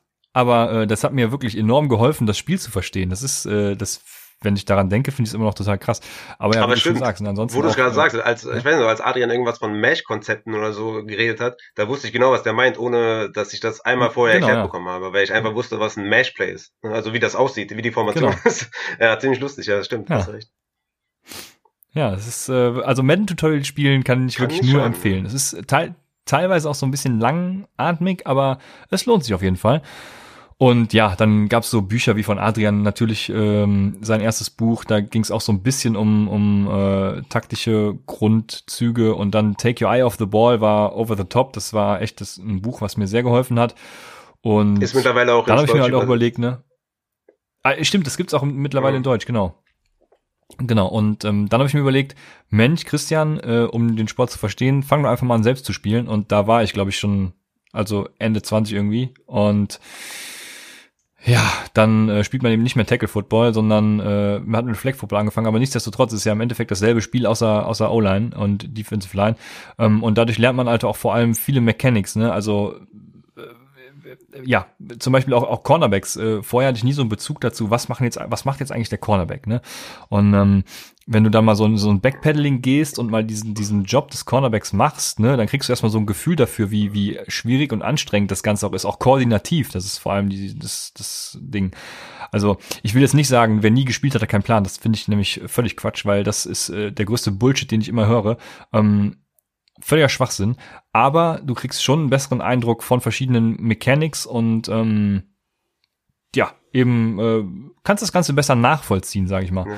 Und äh, deswegen Selbstspielen hat mir auch dann im Endeffekt nochmal geholfen, das Ganze besser zu verstehen. Also ja, habe auch selbst Konzepte natürlich entwickelt. Also ich bin ja Coach auch und habe dann selbst auch Plays designt. Ja, und das ist natürlich die Endstufe. Zwar nur im Flag Football, okay, aber okay. Ja, immerhin. Das Auseinandersetzen ja. bringt dich ja schon mal weiter. Ne? Aber wo du gerade sagst, ja. take your eye uh, off the ball, das ist eine Sache, die mich extrem ankotzt beim Football gucken dass die Kamera halt immer zum ja. Quarterback geht. Ne? Das fuckt mich richtig ab. Yo. Ich würde so gerne diese Skycam hinterm Quarterback haben. Dass man genau sieht. Ja, das noch nicht mal, aber, aber wenigstens mal ähm, die tiefen Safeties sehen. Die sind ja meistens auch schon rausgeschnitten dann. Oder du kannst ja nicht sehen, wie sich das Play Genau, entwickelt. und bei dieser, bei dieser Kamera, dieser Skycam hinterm Quarterback, siehst du halt, wie sich das Play entwickelt, wie die Routen sind, ja. äh, wo vielleicht eine Bus-Coverage war oder wo, äh, ob wirklich alle Optionen dicht waren und der Quarterback wirklich gesackt werden musste, ob es ein Coverage-Sack war oder, äh, also diese Elemente fehlen komplett. Ne? Und das fuckt mich richtig ab, dass du immer nur den Quarterback. Das heißt, dieses Take your eye off the ball kannst du gar nicht umsetzen, im, wenn du normal regular Football guckst. Also nicht richtig. Du kannst natürlich ja, probieren, ja, ja, was du machen, bis zum Linebacker-Level vielleicht, aber danach ist halt Schicht. Ne? Ja, ja, du kriegst, wenn du, wenn du nicht, äh, was weiß ich, irgendwie Fernsehkommentar, ich glaube selbst Adrian kriegt das bei der Sonne gar nicht mit, weil die auch nur die Kamera einstellen. Ja. ja. Also du kannst ja gar nicht sagen, was für ein Personal schickt gerade genau. das Team aufs Feld. Ja, ne? du Und, musst im, ähm, du musst ja, im Stadion sein. Halt, ja, genau. Die zweite Frage war, wie viel Einfluss hat Football auf euer Leben? Ja, genau. Ja, natürlich einen äh, massiven. Ne? Also vorm Podcast habe ich schon auch wirklich äh, Football gelebt und äh, sehr viel Football geguckt und mir auch die Einzelspiele und so. Also hatte schon also viel Einfluss und jetzt mit dem Podcast. Ja, das, das, äh, ja. Wir, wir haben ja eine Frage nicht mit reingenommen. ja. ja ähm, also ja. ja. Also hat, hat, einen, hat einen, also einen riesen Einfluss und ist mittlerweile, ja, gehört das zu meinem Leben dazu, wie, keine Ahnung, Pampers wechseln. Ja, also ich kann das nur bestätigen, vor dem Podcast war es halt auch bei mir irgendwie ähm, Sonntags Game Pass und dann hat sich die Sache eigentlich erledigt gehabt, ne? Und seitdem wir den Podcast machen, ist natürlich nicht zuletzt durch euch. Ne? Wir haben so eine geile Community jetzt auch aufgebaut hier mit Upside. Also ähm, mit der ist man ja auch rege im Austausch und dann zwei Folgen die Woche in Season. Dann haben wir jetzt, jetzt noch dazu entschieden, natürlich in Season noch live zu gehen, sonntags auf Twitch. Und ähm, also es war schon mal so weit, dass ich echt äh, viele Ansagen bekommen habe von meiner Frau, auch von wegen äh, dass ich sogar Handyverbot bekommen habe, weil ich nur mit meiner Community am Chatten wäre. Mhm. also soweit ging es schon. Also waren dann tatsächlich auch schon ernste Gespräche, muss ich sagen. Deshalb, ähm, also Football beeinflusst das Leben im Moment schon, also vor allem in Season. Jetzt in der Off-Season natürlich dann nicht mehr so sehr, aber in Season schon echt stark. Also da muss ich meiner Frau auch immer dafür danken, dass sie da so verständnisvoll trotz allem noch ist und äh, mich dann da auch so unterstützt. Also es ist nicht selbstverständlich, deswegen ja, ja beeinflusst es sehr. Ja. Aber macht natürlich auch mega Laune, sonst würden wir es nicht machen. Also es ist für mich auch wirklich ein, ein ja. Ah, wie, wie soll ich das am besten beschreiben? Das ist für mich ein, ein, ein, eine Qualität oder ein Qualitätsmerkmal in meinem Leben. Also es, es, es wertet mein Leben auf, dass ich mich damit beschäftige oder dass es mir so viel Spaß macht. Ne? Also es ist halt mehr als nur ein Hobby auch mittlerweile. Deswegen geil auf jeden Fall. Also ja, also wir waren ja heute schon so oft so ernst. Ne? Ich denke, also ich habe öfters so Gedanken, wenn ich jetzt, wenn ich jetzt einfach, keine Ahnung, äh, einen Herzstillstand erleide, ne, würde ich sagen, mein Leben hat einen Sinn gehabt. Und dann äh, denkst du dir, hey, hättest du vielleicht mehr Zeit mit der Familie verbringen sollen oder was weiß ich nicht alles. Also das schon mal sowieso, ist jetzt ein schlechtes Beispiel. Aber, ähm, Aber das ist ein, ja, glaub, das ist eine das gute Sache, weil ich habe gestern noch mit einem Kollegen gesprochen wegen Corona und so und kein Geld und so, ne? Ähm, da waren wir beide auf derselben Linie, haben gesagt, ey, so viel Zeit, wie ich jetzt mit meiner Tochter verbringen kann, hätte ich in einem normalen, normalen Corona-freien Leben niemals gekonnt. Und deswegen ist für mich auch, also dieser Break bei Corona jetzt, ne, dass ich kein Geld habe, aber so viel Zeit mit meiner Familie verbringen kann, das, das hebt das für mich komplett auf. Ne? Und deswegen ähm, Zeit mit der Familie zu verbringen, ist einfach auch das, das, das Wichtigste und Schönste der Welt, glaube ich so. Ne? Ja. Ja, das sowieso. Und äh, dann denke ich mir auch noch, der Football ist äh, eben genauso ein wichtiger Bestandteil ja. im Moment. Also ich würde nicht missen wollen. Deshalb ja. äh, würde ich sagen, das hat schon Sinn, was wir ja. hier machen. Von daher, ja. Also Werte das Leben auf jeden Fall auf. Genau. Dann alle, alleine die ganzen Leute, die wir kennenlernen. Ja, also auf jeden Fall. Die Community ist, ist krass und auch so, also was man da alles erlebt und so. Ähm, auch die Bubble, in der man sich befindet, in diesem ganzen Football-Leben, ne? Also andere Podcasts, andere Kollegen, ähm, mit denen man kommunizieren kann und so. Das ist, es ist einfach, äh, ist einfach ein Segen gewesen, dieser Podcast auch, für, für mich selber, muss ich sagen. Ja. Dann haben wir die nächste Frage von äh, Buff Soul 83, der Buffalo Soldier. Wenn ihr eine Regel ändern könntet, welche wäre das? Overtime, safe. Overtime ist, glaube ich, das, das, ja, das Dümmste, was es gibt. Und das. Da habe ich gar nicht dran gedacht. Ja, und das ja, Unfairste, ja. was es gibt. Und da gibt's, also gibt keine zwei Meinungen, dass das kompletter Code ist und ja, das, das muss geändert werden. Das, das, ist, das ist kompletter Scheiß. Und ich bin froh, dass auch der Super Bowl dadurch nicht entschieden wurde. Und äh, also jedes Spiel, was durch die Overtime entschieden wird, das ist halt komplett scheiße. Und das muss geändert werden, das, das geht gar nicht. Das ist so unfair und macht sowas von keinen Sinn und ganz schlimm. Overtime-Regel ist ganz schlimm. Ja. Stimmt. Das hatte ich gar nicht auf dem Schirm, aber da pflichte ich dir komplett bei. Ich hatte noch sowas geschrieben wie Kickoff äh, eventuell abschaffen. Verletzungsrisiko. Äh. Ja, nicht nur der, also da war ich ganz opportunistisch okay. unterwegs, weil es nervt mich einfach komplett. Du, wenn Filko geschossen wird, wenn Touchdown passiert, du weißt, jetzt kannst du irgendwie zwei Minuten, kannst dir ein Bier holen, kannst pinkeln gehen, was auch immer, weil jetzt kommt der Kickoff, da passiert sowieso nix und dann sind noch mal, ist noch mal ein Werbebreak und dann äh, geht's erst wieder richtig los. Also das nervt mich kolossal und äh, Verletzungsrisiko ist natürlich auch ein Riesenpunkt. Da habe ich letztens im Internet gelesen, dass es den Vorschlag gab, irgendwie, wenn der Kicker beim Kickoff den äh, Ball, also das Ei, durch die Goalpost schießt, dass du äh, quasi dass die näher zur Endzone starten müssen. Das fand ich auch noch ganz cool, weil dann kommt es eben zu weniger äh, Returns. Aber sei es drum. Und ich finde natürlich die Onside-Kick-Regel, wie sie in der XFL war, äh, sollte man einführen. Und genauso auch die Extra-Points wie in der XFL. Also, dass man so ein bisschen Variation und Spielraum hat. Das fand ich eigentlich ziemlich geil.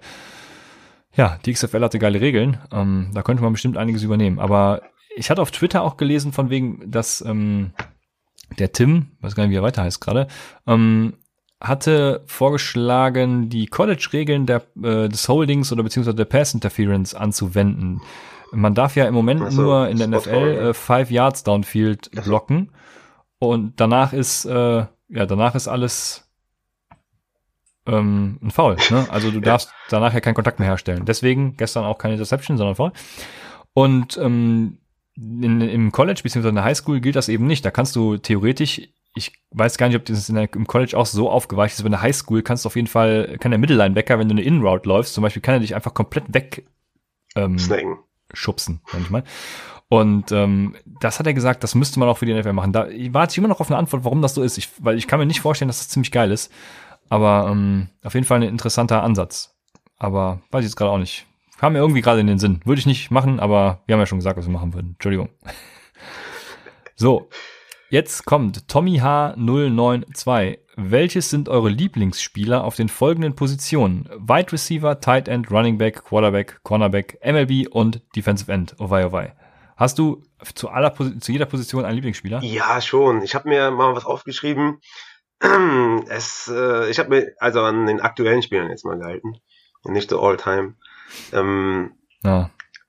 Bei Running Back ist schwierig, aber also Wide Receiver ist für mich Julio Jones, derjenige, wo ich so vor zwei Jahren auf jeden Fall gesagt hätte, dass es der beste Wide Receiver in der NFL ist. Mittlerweile natürlich älter geworden und so, ne, klar, ähm, verletzungsanfällig ein bisschen mehr und so. Ich erwarte natürlich ein hartes Bounceback in 2021, aber einfach so vom Smooth Style her und von dem, was er alles kann, ist er, glaube ich, der kompletteste Wide Receiver der letzten Dekade, so würde ich fast sagen. Und deswegen ist das Wide Receiver für mich Julio Jones. Tight End ne, Kittel, ähm, Kelsey und Gronk sind, glaube ich, die, die man da in der Region nennen muss. Und ich glaube, so rein so vom emotionalen Wert her ist es für mich Kelsey, weil ich den halt in Fantasy sehr oft hatte. Ähm, und auf Running Back ist es wirklich schwer. Also vom, vom, vom, vom Style her und so ist es, glaube ich, Joe Mixon. Aber Saquon Barkley gibt dann, glaube ich, noch die Edge über, weil er halt bei den Giants spielt. Und der natürlich auch, also von seinem äh, Style-Level her natürlich auch ganz oben dabei ist. Also ist jetzt kein Thomas Müller oder so, sondern Barkley ist halt wirklich äh, ein smoother Typ. Ne? Deswegen Barkley mixen, da bin ich, weiß ich nicht genau, aber ich würde eher Barkley sagen. Äh, Quarterback, äh, für mich mal Holmes, weil er einfach äh, der beste Quarterback ist und alles, alles geil aussieht, was der macht. Also auch die Würfe. Am Anfang hat man ja gedacht, okay, die Würfe, die er macht, die werden halt nächstes Jahr alle intercepted, weil so kann man nicht werfen. Ne? ja. Du warst jetzt zum Beispiel auch so jemand, der das gesagt hat. Ne? Ähm, ja. Und mittlerweile weiß man einfach, dass der Typ krank ist und der ist einfach der beste Quarterback. Und deswegen ist für mich auch Quarterback Mahomes. Cornerback fand ich immer äh, Richard Sherman geil, finde ich auch heute noch geil. Dieses physische ähm, Cornerback-Spiel finde ich cool, deswegen Sherman. Auch dieses Trash-Talk-mäßige und so. Ähm, und auch Off-Field hatte das eine oder andere schon so gesagt oder habe ich das vernommen, was sehr vernünftig klang. Ähm, Linebacker gibt's für mich mehrere. Ich finde Bobby Wagner natürlich cool. Ich finde Demario Davis cool. Lavonte David auch, ne, wieder gestern gegen Travis Kelsey das eine oder andere schöne Play gemacht. Fred Warner von den äh, 49ers finde ich auch geil. Da kann ich mich nicht richtig entscheiden. Äh, ich würde einfach auch da wieder mit dem Fantasy-Input gehen von Dion Jones. Ich finde Dion Jones auch so ein smoother, gut aussehender Typ. Ähm, deswegen würde ich, glaube ich, Dion Jones da von den Falcons nehmen. Und auf Defensive End nehme ich Calais Campbell, weil einfach äh, hier diese Folge mit den Cardinals, also als ich das erste Mal gehört habe, wie der redet, diese Stimme, das ist einfach äh, und äh, einfach so ein riesen Teddybär, ne, der einfach, äh, keine Ahnung, Menschen äh, so auseinanderstückeln könnte. Äh, also, ja, und dann so ein äh, geiler Typ einfach, Calais Campbell für mich. Auf Defensive End. Ja. ja, ich wollte auch erst Calais Campbell auf Defensive End nehmen, um, habe mich dann aber für wen anders entschieden, und zwar Chase Winovich. Ja, okay. Der absolut geilste ja, ja, Typ ever, klar. ne? Also den, den, den wollte ich auch, dass die Cardinals den damals draften. Und wen haben sie dann gedraftet? Zach Allen irgendwie drei Spots vorher. Da war ich richtig abgefuckt. Ja. Aber ja, Chase Winovich ist auf jeden Fall ein geiler Typ. Ich habe auch hier ein Trikot tatsächlich von, äh, von ihm unterschrieben. Also, ah, sehr geil, da gibt mir das Herz auf. Wurde mir vom Kumpel von der Michigan State University geschickt, also ich weiß nicht, wie das zustande kam, aber auf jeden Fall Chase Winovich. Dann habe ich sonst eigentlich, also hast du eigentlich alles abgehakt, ne? Ja, was soll man groß sagen? Also ich habe auch versucht, mich auf die heutigen zu konzentrieren. Mm, von daher, ja, habe hab ich ähnliche Spieler, wenn überhaupt. Ich würde jetzt zum Beispiel auch nicht sagen, dass ich einen Lieblings-Wide Receiver habe. Also es kommt ganz drauf an. Julio Jones zum Beispiel ist, wie du sagst, hervorragend, aber Keenan Allen wäre zum Beispiel ein extrem geiler Route Runner und, ja. und die Andrew Hopkins äh, sowieso, Klar. da war ich, bin ich ja sowieso komplett ausgerastet, als er ja, zu den Cardinals kam. Ähm, Titans hast du alle genannt, äh, Quarterbacks, Mahomes, klar, und ja, keine Ahnung, Cornerback habe ich jetzt auch nicht den einen. Richard Sherman wird übrigens Free Agent, ist ein bisschen alt, ne, aber könnten die Cardinals sich auch mal gönnen. Naja, und ähm, ach, MLB, genau, äh, also Linebacker habe ich noch Luke Quickly aufgeschrieben, der ist zwar jetzt nicht mehr aktuell, aber ja, klar. Mhm. der ist noch so im mhm. Gedächtnis, glaube ich, das mhm. ist äh, einfach, ja, der ist einfach ein Knaller. Ja. Und deswegen habe ich gar nicht so viele Spieler. Man also, könnte pro Position wahrscheinlich zehn Stück nennen, die man geil findet. Ja, ja, genau. Denke ich nämlich auch. Dann ist nämlich äh, Patrick One Step Closer der Nächste, der fragt, würdet ihr ein Comeback von Andrew Luck feiern? Ich kann mal schnell anfangen. Ich habe mir nur Nein aufgeschrieben. Ach, okay. Äh, warum? Weiß nicht, ich habe irgendwie, also das war so final, was er, was er da gemacht hat. Er äh, hatte eine gute Karriere gehabt, äh, hat das Ganze zwar nie irgendwie gekrönt oder so, war ein guter Quarterback und ich weiß nicht, ich würde es einfach überhaupt nicht feiern, wenn der jetzt wiederkommen würde. Ich hätte da überhaupt keinen emotionalen Bezug zu, weil ich einfach denke, das Thema ist abgeschlossen und ähm, ja. Krass. Geile Ansicht. Ja. Also, Coole ne, Ansicht. Ja. Weiß ich nicht, würde ich nicht. Der, der würde sich, glaube ich, mehr zerstören, als dass ich es feiern würde. Okay, krass. Da gehst du jetzt mal weg vom Opportunistischen, sondern eher zum Emotionalen. Wir tauschen mal die Rollen. Ich, äh, ich, ich würde es geil finden, äh, weil ich den einfach als Typ geil finde, als Quarterback geil finde. Und ähm, ja. Also, ja, ich stell mir vor, der kommt wieder und am besten noch zu den Colts und gewinnt dann den Super Bowl. Das ja, eine, ja, das wäre natürlich, Story. also dann widerrufe ich natürlich meine Aussage, weil mir geht's ja vor allem darum, dass ich denke, er wird sich damit keinen Gefallen tun. Wenn, wenn das so passiert, dann kann ich im Nachhinein natürlich sagen, ja, super mm. Ja, ich, ich also, denke eher, wenn er zurückkommt, dass er immer noch auf einem sehr, sehr guten Level ist. Also ich glaube glaub nicht, dass er jetzt irgendwie 30 Kilo zugenommen hat und den Ball nicht mehr werfen kann. Ich glaube, der ist immer noch auf einem guten Level so ähm, ja, und dann verletzt er sich einmal und dann sagen alle, ja, das wäre natürlich hart, äh, ja, das, das, das wäre voll scheiße. Aber ich würde ich würde feiern, weil einfach ein geiler Quarterback äh, kommen würde und Quarterback ist für mich auch die geilste Position und natürlich auch die wichtigste, aber auch für mich auch so die, ja, womit ich mich am liebsten so beschäftige, so, ähm, ja, ja, ich, ich würde es feiern, aber ich finde deine Ansicht geil auf jeden Fall und hat mich jetzt ein bisschen äh, zum Nachdenken gebracht. okay, das freut mich. Dann fragt Martin Schivas, würdet ihr eure Franchise wechseln, wenn ein triftiger Grund vorliegt? Wenn ja, äh, wenn ja zu welcher würdet ihr wechseln? Er schreibt noch außer den Chargers. also bei, bei, ihm war ja der Grund irgendwie, äh, er hat sogar geschrieben, deswegen denke ich, können wir das auch hier erwähnen, ähm, die Namensumbenennung der, der Washington Footballer. Äh, deswegen ist er ja gewechselt zu den Saints und äh, also ich würde sagen, erstmal nein, ich würde ich würd nicht wechseln und finde deinen Grund tatsächlich auch nicht nachvollziehbar, muss ich ehrlich sagen. Ähm, aber gut, das ist ja dein Grund, deswegen, äh, ich muss ihn ja nicht nachvollziehen können. Aber ich würde es nicht machen. Und äh, wenn ich es tatsächlich machen würde, was ich ja niemals machen würde, dann würde ich natürlich zu den Jacksonville Jaguars gehen, weil ich brauche eh Wärme, also da kommt ja nicht mehr viel in Frage, irgendwas in LA, San Francisco vielleicht, ähm, also Chargers sind ja raus leider. Dann ähm, bleiben noch die Dolph Dolphins, Jacksonville und Tampa so als warme Station, vielleicht noch die Panthers, das ist glaube ich auch immer relativ angenehm. Ähm, Ah, aber da sind irgendwie Jacksonville am geilsten, ne? Also die Jaguars, ich, so ich mag die Underdogs und außerdem haben die einen fucking Pool im Stadion. Ja. Also. Also. Ich gehe zu den Jaguars. Also ich kann den Martin schon verstehen, dass er das Team gewechselt hat, weil, ähm, also ich weiß nicht, ob das eine Rolle spielt. Also ich kann jetzt nur einfach aus meiner Sicht sagen. Ich kann mich noch genau erinnern, wie wir damals so Ende 90er also vor allem meine großen Brüder sind natürlich dann rumgelaufen, ich irgendwann auch, als ich dann irgendwie zwölf war und da reingepasst habe. Aber ich kann mich genau erinnern, als die alle mit ihren Raiders, also ich sag's jetzt einfach mal, Redskins, äh, Dolphins, 49ers, ähm, Jacken rumgelaufen sind. Und da war halt auch dieses Redskins-Logo so prägnant groß und einprägsam und hat einen so geprägt wahrscheinlich.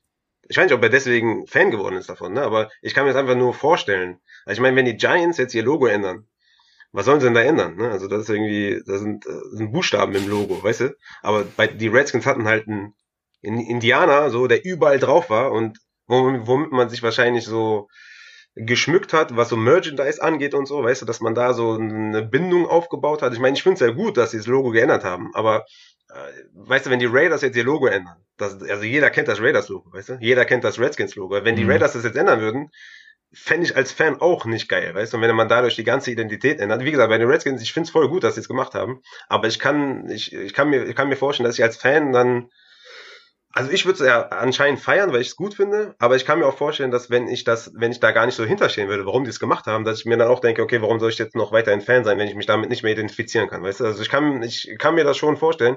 Ich finde aber auch, dass man ähm, im, im Football oder im Basketball kann ich das schon eher verstehen, wenn man die Franchise wechselt oder in amerikanischen Sportarten, weil man halt eher Fan von den Spielern ist und weil man halt nicht damit aufwächst. Ne? Also dieser äh, Lokalpatriotismus ist halt in den amerikanischen Sportarten ja nicht möglich, ne? einfach von der Distanz her. Ne? Ich meine, wenn du jetzt irgendwie aus, äh, aus äh, Viersen kommst und Nürnberg-Fan bist in der Bundesliga, dann sind das irgendwie immer noch fünf, sechs Stunden Autofahrt, aber ähm, immer noch möglich, dass du halt eine Verbindung dazu aufbaust. Weißt du? Also die meisten Fußballfans sind natürlich Fans von der Stadt in deren Umgebung.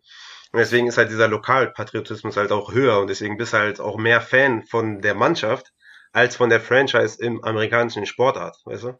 Deswegen kann ich das schon irgendwie verstehen. Also ich meine, wenn ich so überlege, ich bin ja auch Warriors-Fan im Basketball, ne? Und ähm, ich kann mich auch genau erinnern, oder ich weiß auch genau noch, wie ich Fan geworden bin. Ich war immer schon Steph Curry-Fan, ne? Weil ich so ein Fable habe für diese Undersized Guard, ne? also so Allen Iverson, äh, Steph Curry, Kemba Walker, Damian Lillard, ähm, Kyle, Kyle Lowry, Trey Young oder so, ne? Oder Shabazz Napier, weiß ich noch ganz genau. Der Goat für mich auf jeden Fall von den Yukon Huskies. Ja, oder Ke Kevin Durant. Kevin ne? Durant nicht, genau. Der ist halt kein Undersized Guard. Aber Shabazz Napier auf jeden Fall, ähm, äh, 2013 war das, glaube ich, mit Yukon Huskies, die NCAA-Champs gegen, gegen Kentucky. Ähm, ich weiß gar nicht, wo der heute spielt, Shabazz Napier, aber das sind so, das ist so mein Spielertyp, den ich halt voll geil finde.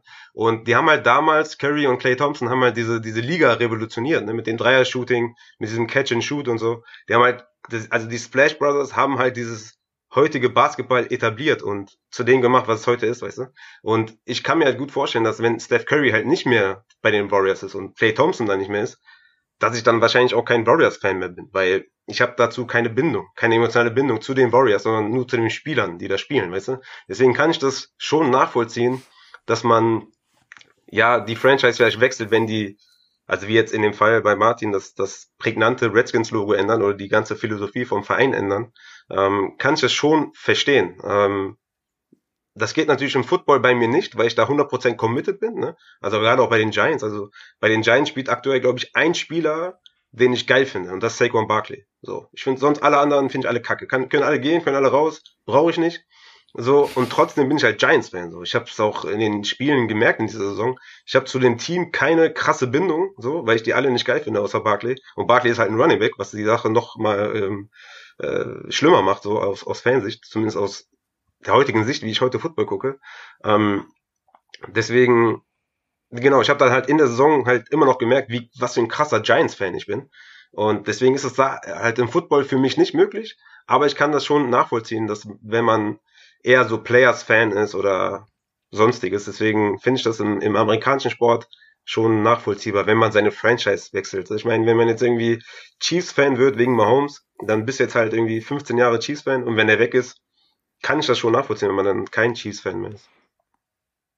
Aber wenn ich, also ich, okay. ich für mich auch nicht vorstellbar, also gerade im Football, ich bin halt Giants-Fan for life und ähm, ich kann mir nicht vorstellen, da die Franchise zu wechseln, werde ich auch nicht. Aber wenn ich eine, wenn ich wechseln würde, dann, ähm, er hat, er hat zwar gesagt, Chargers darf man nicht nehmen, aber ich würde die Chargers nehmen. Ja, ich auch, als erste Instanz auf jeden ja. Fall, ja.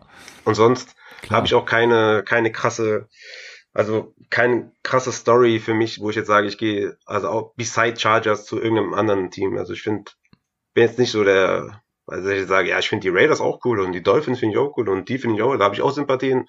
So, nee, für mich Giants und sonst alles andere ist das Gleiche. So. So ist es, sehr gut. Dann waren wir bei den Jaguars aber trotzdem und Nisse TH fragt, größtes Signing der Jaguars. Würde es ein Comeback von Aaron, ähm, ach, von, von Aaron Robinson geben? Wäre geil, ja, das wäre auf jeden Fall richtig geil. Ja. Also ich habe mir nur aufgeschrieben, äh, dazu wird eine Folge kommen, Bruder. Also nach unserer Pause ist das erste Thema ja Free Agency, ne? Von daher, glaube ich, müssen wir das jetzt gar nicht behandeln. Wir sind ja auch schon bei, bei zwei Stunden, irgendwie fast zweieinhalb Stunden, ich weiß auch gar nicht mehr, nicht mehr auf die Uhr geguckt. Aber äh, würde zur nächsten Frage gehen und da fragt Tommy H092, haben wir auch schon öfter, was muss passieren, damit ich positiv in die nächste Saison sein, also meiner Cardinals blicke? Ja, da muss einiges passieren. Also erstmal muss Cliff Kingsbury zeigen, dass er kein Lame Duck ist, ne? Also keine Lame Duck. Ähm, er hat bisher die Offense nicht weiterentwickelt in meinen Augen. Im ersten Jahr hat er viel ausprobiert, gute Adjustments auch teilweise gemacht, aber das zweite Jahr war jetzt einfach nur Horror irgendwie. Und ja, zusätzlich zu Cliff Kingsbury muss natürlich Murray auch besser werden. Der läuft da manchmal rum wie so ein aufgescheuchtes Huhn, wie Patrick Mahomes gestern. Teilweise. Aber der ist so süß durch seine ähm, Bäckchen und so. Also sorry, aber Kyler Murray ist für mich auch wirklich. Äh, ja, das ist also, okay. Da, da, den kann ich stundenlang wir, wir zugucken. wir kommen gleich noch. So süß einfach auch wie der läuft und so. Also, Kyler Murray wirklich. Also, da muss ich jetzt noch mal kurz äh, mich korrigieren. Also ich würde wahrscheinlich aufgrund von Kyler Murray dann zu den Cardinals gehen, wenn ich die Chargers nicht darf, weil Kyler Murray einfach so super sweet ist und ja. okay. Okay, äh, zusätzlich dazu, dass Kyler Murray besser werden muss, äh, ja, braucht man noch äh, Free Agency Signings à la Chris Godwin oder vielleicht wäre ich auch mit äh, Will Fuller und Corey Davis zufrieden und eben einen Premium Cornerback wie Desmond King zum Beispiel. Ne? Also vor allem jetzt, heute hat man ja gelesen, dass sie mit Patrick Peterson zu Recht nicht äh, verlängern wollen. Deshalb, ja, muss das die oberste Priorität neben einem Wide Receiver sein. Ja, und dann fragt Dampflok Dennis äh, passend dazu, welchen Trade wünscht ihr euch für eure Franchise? und ich kann direkt weitermachen eigentlich. Also mein erster Trade, womit ich dich dann als Fan wieder ausschließen würde, ist äh, Murray 1 18er, also Murray und den diesjährigen First Round Pick und cool. den zwei, und den 2022er First Round Pick für die Sean Watson oder eben äh, Stefan Gilmore. Ne? Ich kenne gerade die Needs der Patriots nicht. Die können gleich Chase Winovich noch mit draufpacken, aber ja, Stephen Gilmore und äh, für was weiß ich nicht. Das wäre geil. Ja, ja, äh, bei den Giants, ich würde also ich würde alles verkaufen, was wir gerade haben, alle Spieler für Deshaun Watson. Ne? Klar, das, also den Trade, den ich mir wünsche für meine Franchise, ähm, wäre Daniel Jones, Saquon Barkley, Evan Ingram, Peppers. Also sie wollen ja zwei Defensive Starter, also Peppers und ähm, vielleicht Lawrence oder so, wenn die den geil finden. Also kann man dann wahrscheinlich äh, Barkley und Ingram streichen und dafür Daniel Jones, Peppers und Lawrence oder so. Also irgendwas an Spielermaterial, was die wollen, egal was, einfach geben. Plus natürlich den First Rounder, ähm, plus nächstes Jahr First Rounder, plus Second Rounder. Also ja, was die halt wollen und äh, Deshaun Watson dafür bekommen. Safe. Ja, sehr gut. Dann die abschließende Frage zum Real Football fragt Lutz 1904, welches ist eures, eure Lieblings-Football-Wochenende? Ja, ich, ich kann und das hab, nicht unter. Da, ich habe echt lange überlegt. Ach so, ja, ich kann das nicht unterscheiden zwischen Real und äh, Fantasy, weil für mich sind die, die wichtigste oder die geilsten Wochen sind für mich 14, 15, 16. Weil das sind die Playoff-Wochen im Fantasy Football und ja, da, da wäre das äh, ne, geilste Zeit. Ja. Also es gibt viele geile Wochenenden, deswegen konnte ich da jetzt keine krasse Abgrenzung machen, aber wenn ich mal so überlege, gerade weil es auch so vor der Tür steht, ne, also Combine suchte ich komplett. Combine gucke ich mir mal an, warum auch immer, ich weiß es nicht. Es bringt einfach null Combine zu Gibt's gucken. ja auch nicht, ne? Dieses Jahr. Und natürlich, und, und natürlich NFL Draft. Also Draft-Wochenende, dann nehme ich mir freitags auch immer frei und ich gucke wirklich jeden Tag des Drafts, ne? Ja, haben wir ja letztes Jahr, glaube ich, auch Bock mit drauf. der ganzen Dynasty auch so, ne? Also über WhatsApp, aber da haben wir auf jeden Fall immer kommentiert. Ja. So, das war auf jeden Fall cool. Ja. also das ist so jetzt, was mir so spontan einfiel, genau. Dann haben wir bevor wir gleich äh, nach drei Stunden nochmal weitergehen zum anderen Thema, haben wir noch einen privaten Blog. Und die erste Frage ist von Mr. Chancentod. Kaufst du, Raphael, dir ein Trikot, wenn Kiel Harry nun eine 1000-Yard-Saison hinlegt? Ich glaube, er spielt darauf an, dass ich äh, in Kiel Harry letzte Folge gut gesehen ja, habe. Ja, das war der Tommy übrigens. Der Tommy hat das gefragt. Ähm, weil ich dann, ich habe ah, dann im Discord schon geantwortet und gesagt, ich komme mir nur, nur ein, also wenn der das schafft, dann ein signiertes Trikot von, von äh, Kiel Harry und äh, ja, das äh, 1000 Yard Season heißt ja nicht, dass die Saison gut war. Ne? Also also muss ja, also weißt du, ich meine 1000 Yard hin oder her. Also ich meine Terry McLaurin hat auch eine 1000 Yard Season ne? und war jetzt irgendwie hat nur drei Touchdowns gemacht, deswegen war er jetzt kein krasser Wide Receiver, aber 1000 Yard Season ist glaube ich jetzt nicht so die. Ja gut, wenn er es schafft, okay, ist schon ein großer Sprung so, aber ja, ich finde den jetzt auch nicht so sexy, den Killer. Wenn es jemand anders wäre, so, wo ich sage, okay, der sieht sweet aus und hat eine coole Frisur oder so, dann, dann ja, aber. Kate Johnson. Wer? Kate Johnson. Ja. Ähm, also Kate Johnson ist handsome des Todes. Ja, aber der kommt ja jetzt erst noch. Ne? Also der, ja. also ja, das, das wäre auf jeden Fall jemand, ja, das stimmt. Den haben, also ich weiß, nicht, ich weiß nicht, ob wir es verraten können, aber ja, da, da kommt in Zukunft noch was mit ihm, aber der hat auf jeden Fall, ja. Also Harry kann ich nicht so viel abgewinnen, ehrlich gesagt, aber ein Trikot kaufen für 1000 Jahre, da muss mehr kommen. Also da muss er Top 10 Wide Receiver sein. So, dann will ich eins kaufen. Alles klar, haben wir hiermit festgehalten. Dann die nächste Frage von Sir Eugelot. Wenn Corona vorbei ist und wir alle wieder raus dürfen, sind wir dann eigentlich alle zu Rafa oder Christian zum Super Bowl eingeladen? Wenn, dann bei Christian auf jeden Fall. Ja, ich, und, und ich habe mir aufgeschrieben, nein. ja, okay. Klare Antwort. Ja, also ihr wisst ja, ich, ich gucke ich guck Football lieber am liebsten alleine. Ja, same. Aber also wenn wir eine geile Community hinkriegen, äh, beziehungsweise wir haben ja eine geile, aber wenn wir da, äh, also wenn irgendwer Bock hat, eine Draft, äh, eine Draft Party, eine, eine Super Bowl Party zu organisieren mit äh, Upside dies das, dann äh, gerne. Aber mein Haus gibt die Kapazität. Ja, das, das ist halt unrealistisch, ne? Wenn dann müsste man was mieten und da was aufbauen und so. Aber bei, also wenn, auch. wie gesagt, dann nur bei Christian zu Hause, weil da, da schon eher realistischer als bei mir. Aber ja, ja, klare Antwort auf jeden Fall. Dann, Mensch, das, die private Sektion ging schnell. Jetzt kommen wir zum Fantasy in Klammern äh, Draft, weil es gibt auch richtige Draft-Fragen. Also, die erste Frage ist von Steelers Rams, auch eine komische Kombo tatsächlich. Aber was ist eure Draft-Strategie für Superflex-Ligen? Wann draftet ihr euren ersten Quarterback und da bist du am Start? Ich musste gerade überlegen, Steelers Rams, ey, so zwei, also der eine Quarterback ist schon weg und der andere ist bald weg. Da müsste man den Steelers Rams nächstes Jahr oder in zwei Jahren mal fragen, ob er da immer noch äh, oder da freut er sich wahrscheinlich, wenn beide Quarterbacks weg sind. Aber in Superflex-Ligen, wann draftet man? Äh, ja, ich habe da ja mal ein Superflex-Video gemacht auf YouTube, das könnt ihr euch gerne angucken. Wir werden wahrscheinlich jetzt mit Twitch auch sehr, sehr viele Mock-Drafts machen, Live-Mock-Drafts und da werde ich dann nochmal genau sagen, wann ich in Superflex einnehme. Das variiert natürlich auch immer sehr, sehr stark, ja. Also nimmst du jetzt in der ersten Runde ein oder nimmst halt in der dritten, vierten Runde ein, also gehst du eher auf Late? Ich habe die Erfahrung gemacht, dass erstmal Running Back äh, zu picken auch in Superflex eine gute Strategie ist und dann hinten raus, oder du kannst auch so machen, dass du halt einen Mid-Tier Quarterback nimmst und einen Late Round Quarterback, also das heißt sowas wie, äh, ja, irgendwie, keine Ahnung, Jalen Hurt zum Beispiel, wenn äh, Wentz weg ist, wäre für mich dann halt so ein Mid-Tier ähm, Jalen Hurt und dann hinten raus ein Jared Goff oder so, so eine Kombination, plus dann noch irgendwie ein Sleeper oder ein Rookie Quarterback. Aber natürlich spricht auch viel dafür, direkt äh, ja einen kompletten Start wie Mahomes zu nehmen mit den ersten drei Picks und dann nochmal in der dritten Runde einen Jalen Hurts, dann hast du natürlich auf Quarterback ausgesorgt. Aber in meiner Erfahrung nach, und es kommt natürlich immer aufs Draftboard an und es gibt keine Lösung, ne? das mal vorweg, aber mm, ja, eher so Mid- und Late Quarterback. Also Runde kommt natürlich da auch auf den Draft an, aber normalerweise dritte, vierte, fünfte Runde, dass du da deine beiden Quarterbacks nimmst. Alles klar. Dann fragt Mr. Chancentod nochmal. Top 3 Running Back und Wide Receiver im diesjährigen Draft und wieso? Und ich glaube, er meint den richtigen NFL-Draft. Äh, deswegen da auch der Hinweis, eine eigene Folge kommt, auch nach der Pause, mit äh, Gast oder Gästin. Und ich habe mir mal die ja, Spiele aufgeschrieben. Auf Running Back denke ich Etienne Harris. Und dann wird schon schwierig hatte mir aufgeschrieben, ob ich äh, Chubba Hubbard trotzdem noch so hoch draften würde oder eher so was wie Javonte Williams nehmen würde. Also, weil die Frage ist, wie bewertet man halt jetzt Hubbards Kurzsaison? Ja, ne? der, Williams dagegen. Der wird spät gehen, deswegen wird der ja. Fantasy-wise. Ja, wenn er natürlich einen perfekten Landing-Spot bekommt, okay, aber der wird. Ja, du bist schon bei Fantasy, okay. Ja, ich war nämlich jetzt mhm. im Real NFL-Draft.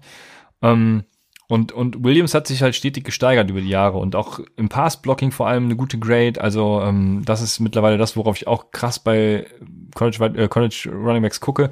Deswegen Real NFL Draft, dachte ich jetzt wäre die Frage. Etienne Harris ähm, und Javonte Williams wahrscheinlich. Und Wide Receiver wären für mich äh, Jammer Chase und dann äh, sind sie auf einer Stufe Devonta Smith und Jalen Weddle. Mhm. Ja, Weddle wird auch zu den Giants prognostiziert. Ähm, Running Back, ja, für mich auch Harris. Also ja, okay, wenn wir jetzt nicht so krass über die Spieler reden, klar, kein Thema. So ähm, ist für mich eher so ein etwas kleinerer Henry, ne, mit mit Catching-Fähigkeiten. Ja, hab mir noch ein paar Sachen aufgeschrieben, aber für mich Harris, Etienne und Javonte Williams sind für mich so die drei, glaube ich, die ähm, die man gut argumentieren kann, dass das so die Top drei sind. Ähm, Etienne, glaube ich, sogar würde ich rein vom Running Back Style her wahrscheinlich auf eins nehmen und Harris auf zwei und äh, Williams auf drei. Ja. Ähm, aber Harris hat ja, auf jeden ja. Fall super Catching Fähigkeiten auf jeden Fall. Was wolltest du sagen? Ja, das ich Achso, okay. Ja, und äh, bei Wide Receivers Jamar Chase auf eins. Ähm, der hatte eine unfassbare Saison äh, letztes Jahr. Dieses Jahr hat er den Opt-out, ne? Ähm, aber Jamar Chase für mich über Devonta Smith, obwohl Devonta Smith natürlich auch mit seinen ja. 1800 Yards und 23 Touchdowns natürlich eine ähnlich gute Saison hatte wie Jamar Chase vor zwei Jahren mit seinen 1780 Yards und 20 Touchdowns. Aber ich glaube, Jamar Chase hat eine bessere, ja, dem wird es leichter fallen, in die NFL zu kommen. Ne? Bei Devonta Smith bin ich mal sehr gespannt, wenn er so gegen physische Press-Coverage spielt, was er dann so. Ich glaube, Devonta Smith hat hartes Basspotenzial. Also ich will jetzt nicht sagen, dass er schlecht ist. Ich glaube, also der ist übertrieben gut, aber ich glaube, der hat eine hohe Bust-Wahrscheinlichkeit. Also da, darauf muss man jetzt nichts geben, so, ne? Aber wenn man mich jetzt fragen würde, wo glaube ich, dass der Wide Receiver in der NFL bastet, dann ist für mich Devonta Smith gemessen an dem, was man von dem Pre-Draft hält. Weißt du, was ich meine? Und ja, ich weiß auf jeden Fall, was. Und der andere ist für mich äh, Rashad Bateman. Den finde ich super geil. Ähm, ist jemand, der auch der Inside und Outside gewinnen kann und das ist für mich auch immer so eine wichtige Sache bei Wide Receivers, dass sie nicht nur ja, dass sie nicht nur eine Sache können, sage ich jetzt mal. Und Rashad Bateman kann sowohl Inside als auch Outside, hat er sehr gute Nummern aufgelegt und ähm, hat bei Player Profiler Keen Allen als Comparison und da, da bin ich natürlich all in, ist klar. Ja. Bateman auch noch in der Pipeline verfügbar. Äh, Minnesota hat keiner gedraftet. Ja. Also sehr spannend, ja. Dann äh, passend dazu äh, fragt Michael äh, Weibera, wenn Najee Harris von den Dolphins gedraftet wird, macht ihn das zu einem Second-Round-Pick? Kommt natürlich darauf an, wann die den holen. Ne? Holen die den mit dem dritten Pick? dann, dann auf jeden Fall. Holen sie mit dem 18. Pick? Dann wahrscheinlich immer noch ungefähr. 36. Pick, dann schon wahrscheinlich eher nicht mehr so ganz. Ne? Also gehen wir jetzt mal vom Pick 18 aus, so dann macht ihn das auf jeden Fall schon mal zu einem Late Second Rounder. So, ja, so rein vom Value her würde ich sagen, ja, ne, würde ich den da draften? Wahrscheinlich nicht, sondern da würde ich wahrscheinlich dann eher einen Wide Receiver nehmen, äh, weil wir haben ja den Take gehabt, wir draften keine Running Backs, sondern wir traden dafür. Und ich glaube, ich würde das auch sogar bei Harris mitgehen, obwohl der ja schon auch ein komplett, also ein besserer Running Back ist als, ähm, ja, wohl würde ich gar nicht so sagen, aber ja, ich finde Harris schon besser als CE8 oder so. Ich finde Swift immer noch besser als Harris, aber Harris ist schon auch ein kompletter Back. Ne? Ist jetzt nicht nur ein reiner Runner, ähm, so wie viele das irgendwie vermuten. Ja, weiß auch nicht warum. Aber äh, zurück zu den Dolphins. Also Gaskin, glaube ich, wird auch immer noch da sein und auch noch am Anfang wahrscheinlich seine Carries sehen und so. Ähm, deswegen Late Second vom Value her ja, aber ich würde ihn, glaube ich, da nicht nehmen. Ähm, ja, deswegen. Also kurz nochmal zu Harris. Der hatte einen College Target Share von 13,4 Prozent und Derrick Henry ein College Target Share von 3,8 Prozent. Also das sind komplett äh, unterschiedliche Spieler, was so Catching angeht. Ne? Deswegen, wenn ihr irgendwo mal hört, irgendwie, ne, Jay Harris ist irgendwie wie so ein Derrick Henry, das ähm, stimmt nur bedingt. Das ist ähm, eher so auf Größe und Gewicht bezogen. Ja, also äh, für diejenigen, die uns zum ersten Mal zuhören, wir draften keine Rookie Running Backs, sondern traden dafür. Ähm, das ist der Vollständigkeit halber. Und ich habe mir nur aufgeschrieben, nö. Also kein Second Round Pick. Ja. Das wäre dann ein kürzerer, Take und ja. Der Value ist, glaube ich, da, weißt du? Also, dass man sagt, okay, Late Second kann man den nehmen, ist kein Fehler, aber ah. ich würde es, glaube ich, nicht machen. Hm. Nee, dann äh, haben wir Konstantinovo, der fragt, wer ist der diesjährige Karen Hickton? Gibt es da schon Kandidaten? Das führt er noch aus. Er fragt nämlich also einen Spieler, den ihr hypt und der dann reinkotet. Das kann ich natürlich so nicht stehen lassen. Also Karen Hickton war sehr viel, ein sehr vielversprechendes Prospekt in der Preseason. Ja. Ähm, aber ja, also ich habe mein, ich habe mein Carrington für dieses Jahr, das ist Kate Johnson. Safe.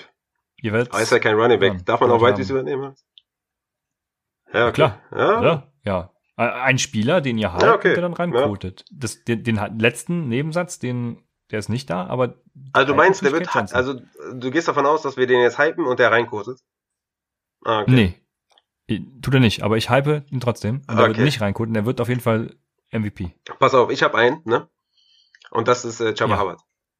Der ist für mich ein Kandidat, ja. den ich hypen werde okay. und der dann reinkoten wird. Also ich glaube, der geht sein, spät, ne?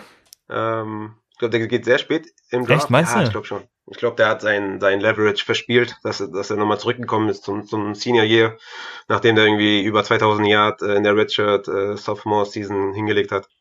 Ja, das war Das war blöd, super ja. dumm und ich glaube, dass das werden, also ich glaube, der wird, ne, das, äh, der wird spät gehen. Aber der ist halt immer noch ein guter Running Back, finde ich, gerade was so Stretch, Heavy Plays angeht und so, ne? also so 49ers oder so, wenn er da hingedraftet wird zum Beispiel und äh, sich herausstellt, dass er da irgendwie, weiß ich nicht, vielleicht irgendwie sowas wie der Leadback werden könnte, was so Training Camp News und so angeht und wir den hypen und wir den auch noch geil finden und so. Und dann kann ich mir schon vorstellen, dass er dann reinkotet im Endeffekt, weißt du? Dass dann doch irgendwie Jeff Wilson und ja. Mostert und keine Ahnung, wer da noch, wen die noch holen und so, die dann doch übernehmen. Deswegen bin ich jetzt mit dem Ansatz reingegangen, dass ich jemanden geil finde, hype und dann reinkotet und das ist für mich dann Chababe. Ja, okay, alles klar. Dann fragt äh, Peter Malay oder Maleis, ich weiß es nicht, ähm, macht es Sinn im macht es Sinn im Rookie Draft äh, erste und zweite Runde zu picken und dritte und vierte wegzutraden, da die weniger wert sind. Und da verweise ich auf die Rookie Draft und Lifecycle-Analyse von mir auf Patreon. Äh, relativ, ja, müsst ihr ein bisschen runterscrollen. Äh, kann ich ja nochmal bei Twitter verlinken. Also ja, macht auf jeden Fall Sinn. Also alles, was so late, up late first ist, kann man von mir aus gerne wegtraden und für Spieler eintauschen. Also da bin ich äh, Ich hatte heute noch die Diskussion, was Tyler Lockett wohl wert wäre. Was würdest du für Tyler Lockett ausgeben? Ähm, ich überlege gerade, ob ich einen Late First machen würde und ich würde Late First machen, ja. Okay. Ich hätte, ich hätte, ich war sogar bei 1,5, den würde ich ja, machen. Ja, das mit, nee, 1,5 würde ich nicht machen. Also, nee. Ich würde, ich würde Late, also so, ähm, 9 bis 12. Ja, okay, aber da hast du ungefähr eine Range, äh, was möglich wäre. Also trade alles weg für eben solche Sachen und für einen dritten und vierten ja. Runden-Pick kriegst du halt wahrscheinlich ja nicht mehr so viel, aber Hau raus. Dann haben wir ähm, die Frage von Herbst die 142. Dass man bei einer normalen Saison nach Week 3 der Preseason draften sollte, ist klar. Wann aber sollte man sich festlegen müssen, welchen Pick man nimmt, wenn der Letztplatzierte des Vorjahres sich seine Position als erster aussuchen darf?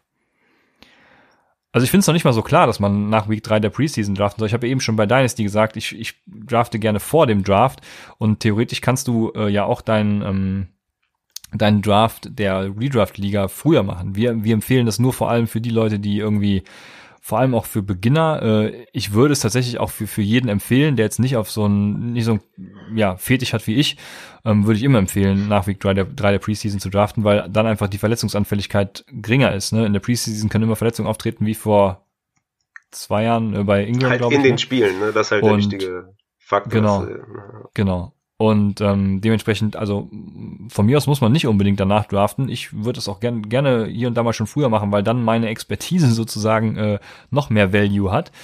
Aber ähm, wann sollte man sich festlegen müssen? Das ist ein interessanter Punkt und den kann ich auch nicht so genau beantworten, weil es kommt drauf an, wie ihr das wollt. Also es gibt viele Leute, die wollen schnell Klarheit haben darüber, die gehen schnell in die Analyse und brauchen fixen Pick. Mir ist es zum Beispiel ziemlich egal, weil ich mache dann im Endeffekt so mein grobes Ranking und, und guck dann einfach, welchen Pick nehme ich. Also ich glaube, so zwei Wochen vorher ist eine gute Range. Ja, ich würde ich würd auch sagen, so eine Woche vorher. Meistens ergeben sich Ligen ja auch relativ äh, spontan vielleicht auch, dass man ja. gar nicht eine Woche Zeit hat überhaupt. Dann macht man, das, da macht man halt irgendwie äh, die Reihenfolge und dann draftet man schon fast. Also ich würde sogar auch fast schon sagen, ein Tag vorher reicht auch. Ne? Also ähm, Na, eigentlich schon. sagen, wo man pickt und so. Ja, also kommt aber ihr könnt es auch jetzt schon machen, ja, genau. Halt, ne, wenn ihr. Ihr könnt es halt jetzt auch schon machen eigentlich. Ne? Also es ändert sich ja nicht so viel. Also da müssen wir jetzt irgendwie, also weißt du, äh, ja. Macht's einfach jetzt schon. Am besten, wenn ihr irgendwie eine, eine Liga habt, mit der ihr, mit der ihr letztes Jahr auch schon gespielt habt, würde ich es halt auch so früh wie möglich auf jeden Fall machen. Ja. Aber es ist auch nicht schlimm, wenn ihr jetzt eine spontane Liga habt und das irgendwie einen Tag vorher versteht, ist auch egal. So ist es. Dann haben wir die letzte Rubrik tatsächlich und die handelt von Upside, unserem Podcast, unserer Community, euch. Um, Albatros 232 fragt da, wie denkt ihr, sieht der Upside-Kosmos in fünf oder zehn Jahren aus? Was erhofft ihr euch von der Community in dieser Zeit? Äh, vor allem das letzte finde ich eine interessante Frage.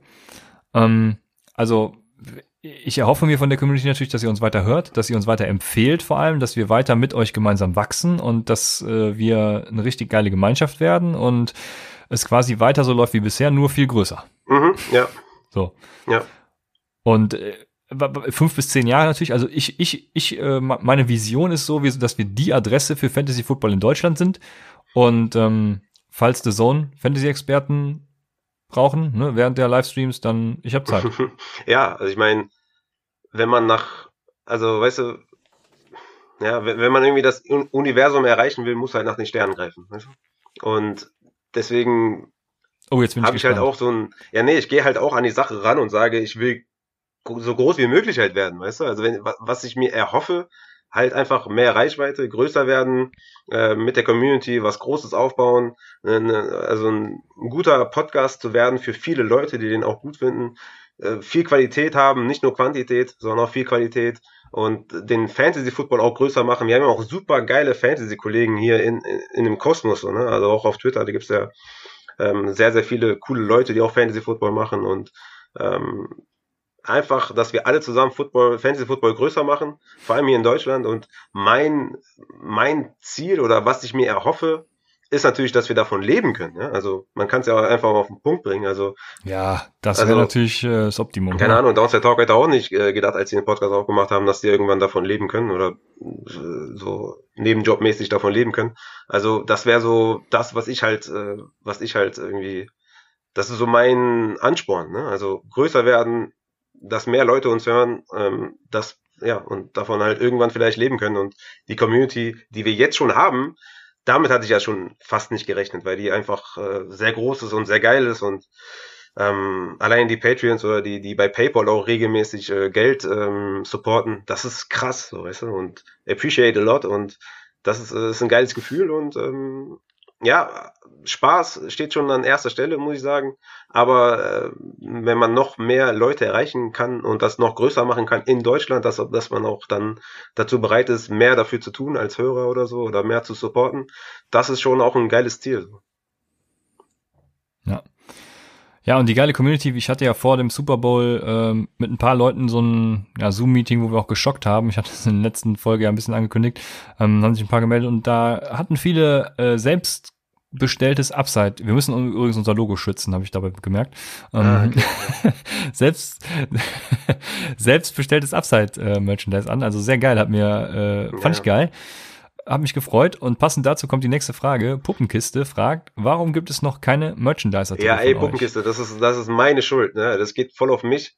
Ähm, der Christian hat schon sehr oft gesagt, ey, lass mal das machen, lass mal das machen und guck mal, ähm, ich, äh, also, ich will was Geiles, Nachhaltiges, qualitativ Hochwertiges auf die Beine stellen in Sachen Merch, weißt du? Ich will kein, 15 Euro T-Shirt, was du dreimal wäscht und da äh, der Druck abgeht. So, also das ist halt mein Ansporn an unser Merchandise. Ich weiß, dass ich übertreibe. So, Christian hat mir auch schon gesagt, ey, übertreibt man nicht so, ne? Also wohin mit dir so?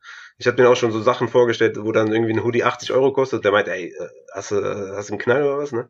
So, aber das ist, ist dann ein Hoodie, wo dann halt ein hochwertiger Stick drauf ist, wo äh, 100% Baumwolle, wo irgendwie nachhaltig, bio und keine Ahnung was.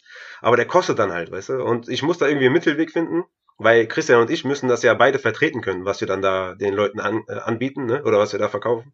Und da müssen wir eine geile Mitte finden. Wir sind auch schon dran, ähm, da was zu finden.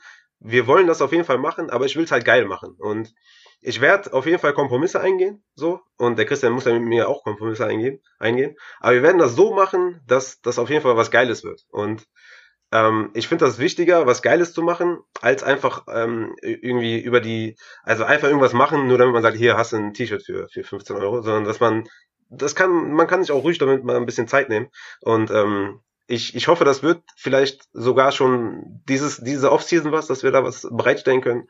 Und ähm, ich freue mich auf jeden Fall und bin dann natürlich auf das Feedback krass gespannt. Aber da wird was kommen auf jeden Fall. Und ja, ich bin, ich bin super gespannt auf jeden Fall. Ich habe Bock und äh, es ist für mich eine, eine Leidenschaft auch so, Klamotten und so, ne? muss man dazu sagen, vielleicht auch. Ich, ich bin so ein, so ein kleiner, ähm, ja, so, so Fashion-Typ, ne? Also ist jetzt nicht dass ich jetzt irgendwie Gucci anhabe oder so, aber ich achte schon drauf, was ich anziehe. So, ne? Ähm, und deswegen will ich da was Geiles machen einfach. Ne? Und deswegen, ja, ich würde mich gerne komplett einkleiden in Upside-Merch und das, das, äh, das muss dann natürlich auch geil werden. Ich, man kann nicht einfach einen Pullover waschen und dann ist der irgendwie nicht mehr schwarz, sondern hellgrau und dann geht irgendwie der Druck irgendwann ab oder der Stick geht irgendwann ab. So, das muss halt geil werden, so weißt du. Und deswegen dauert das halt ein bisschen.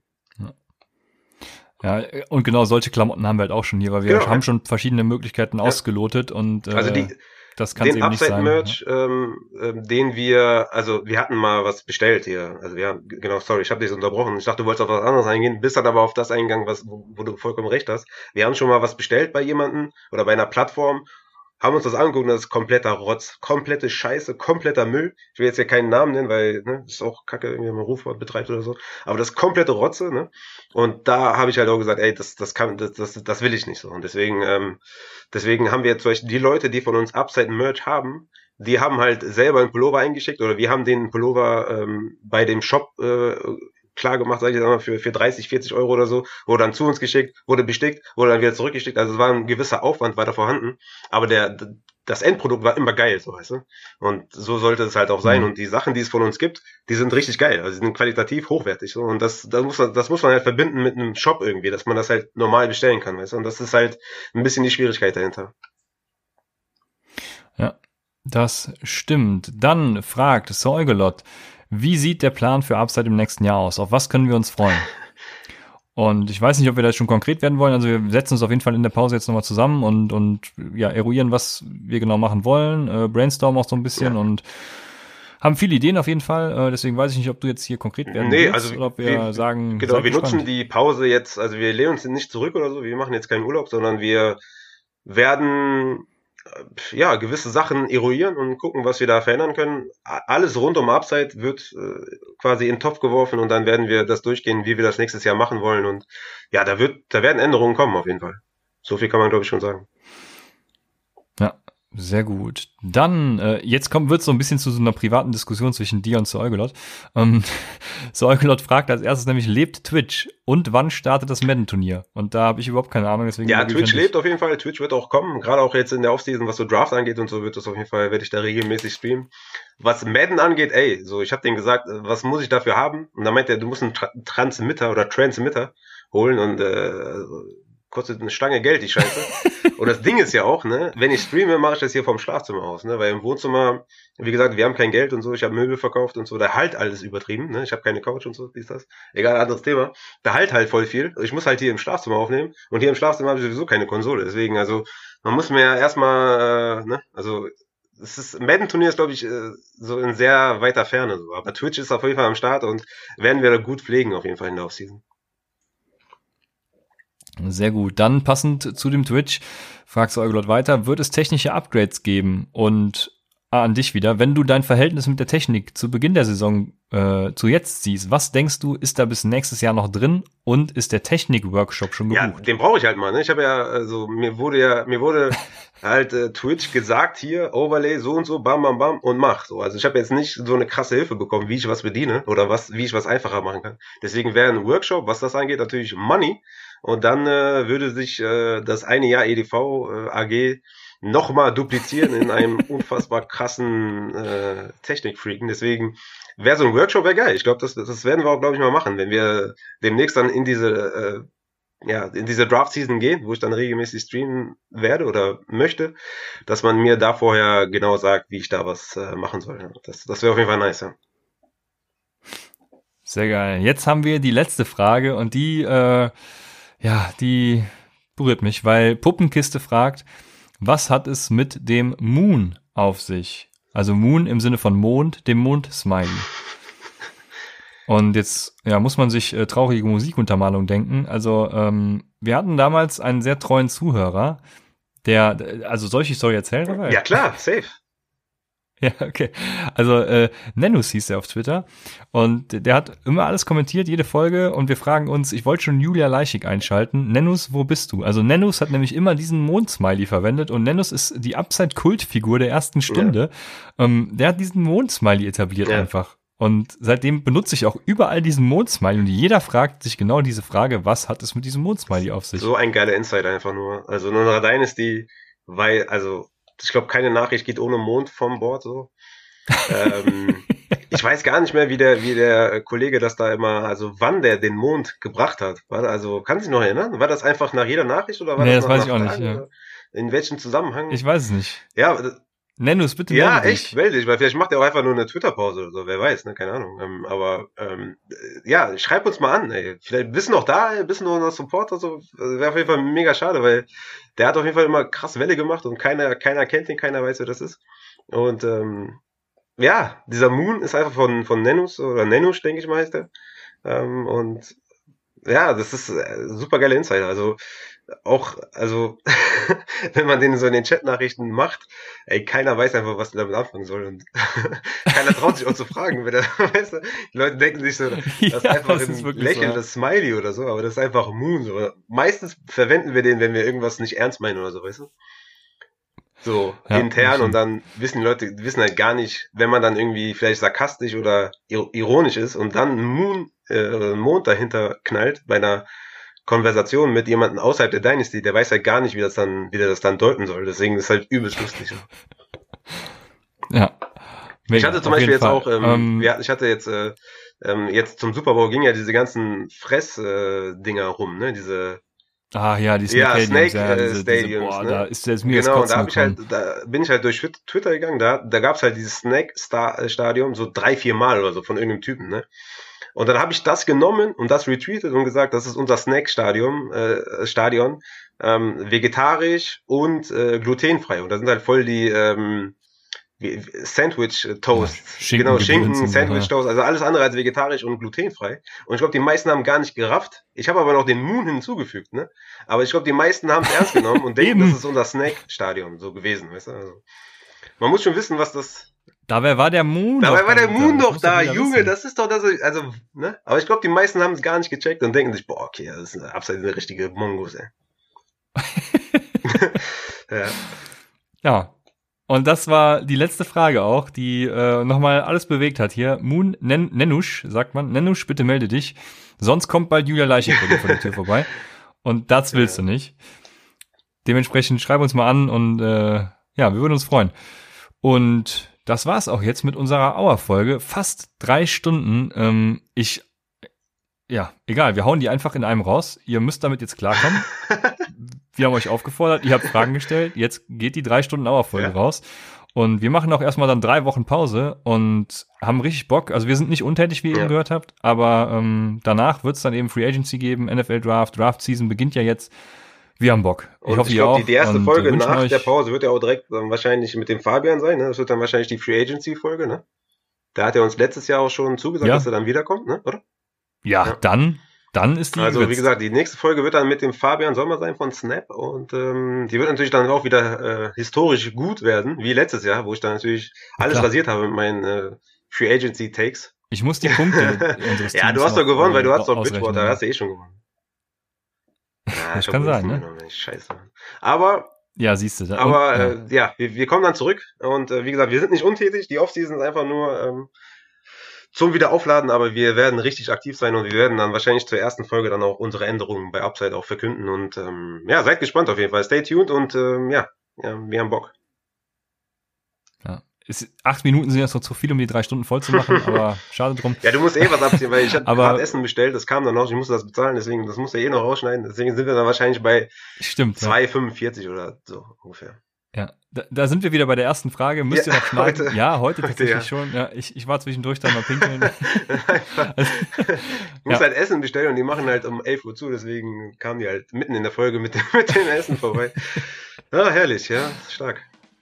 Ja ja, wir hoffen, ihr hattet Spaß. Wir hören uns dann am 9. März wieder und äh, bis dahin eine schöne Zeit. Freuen uns bei Upside, dem Fantasy Football Podcast.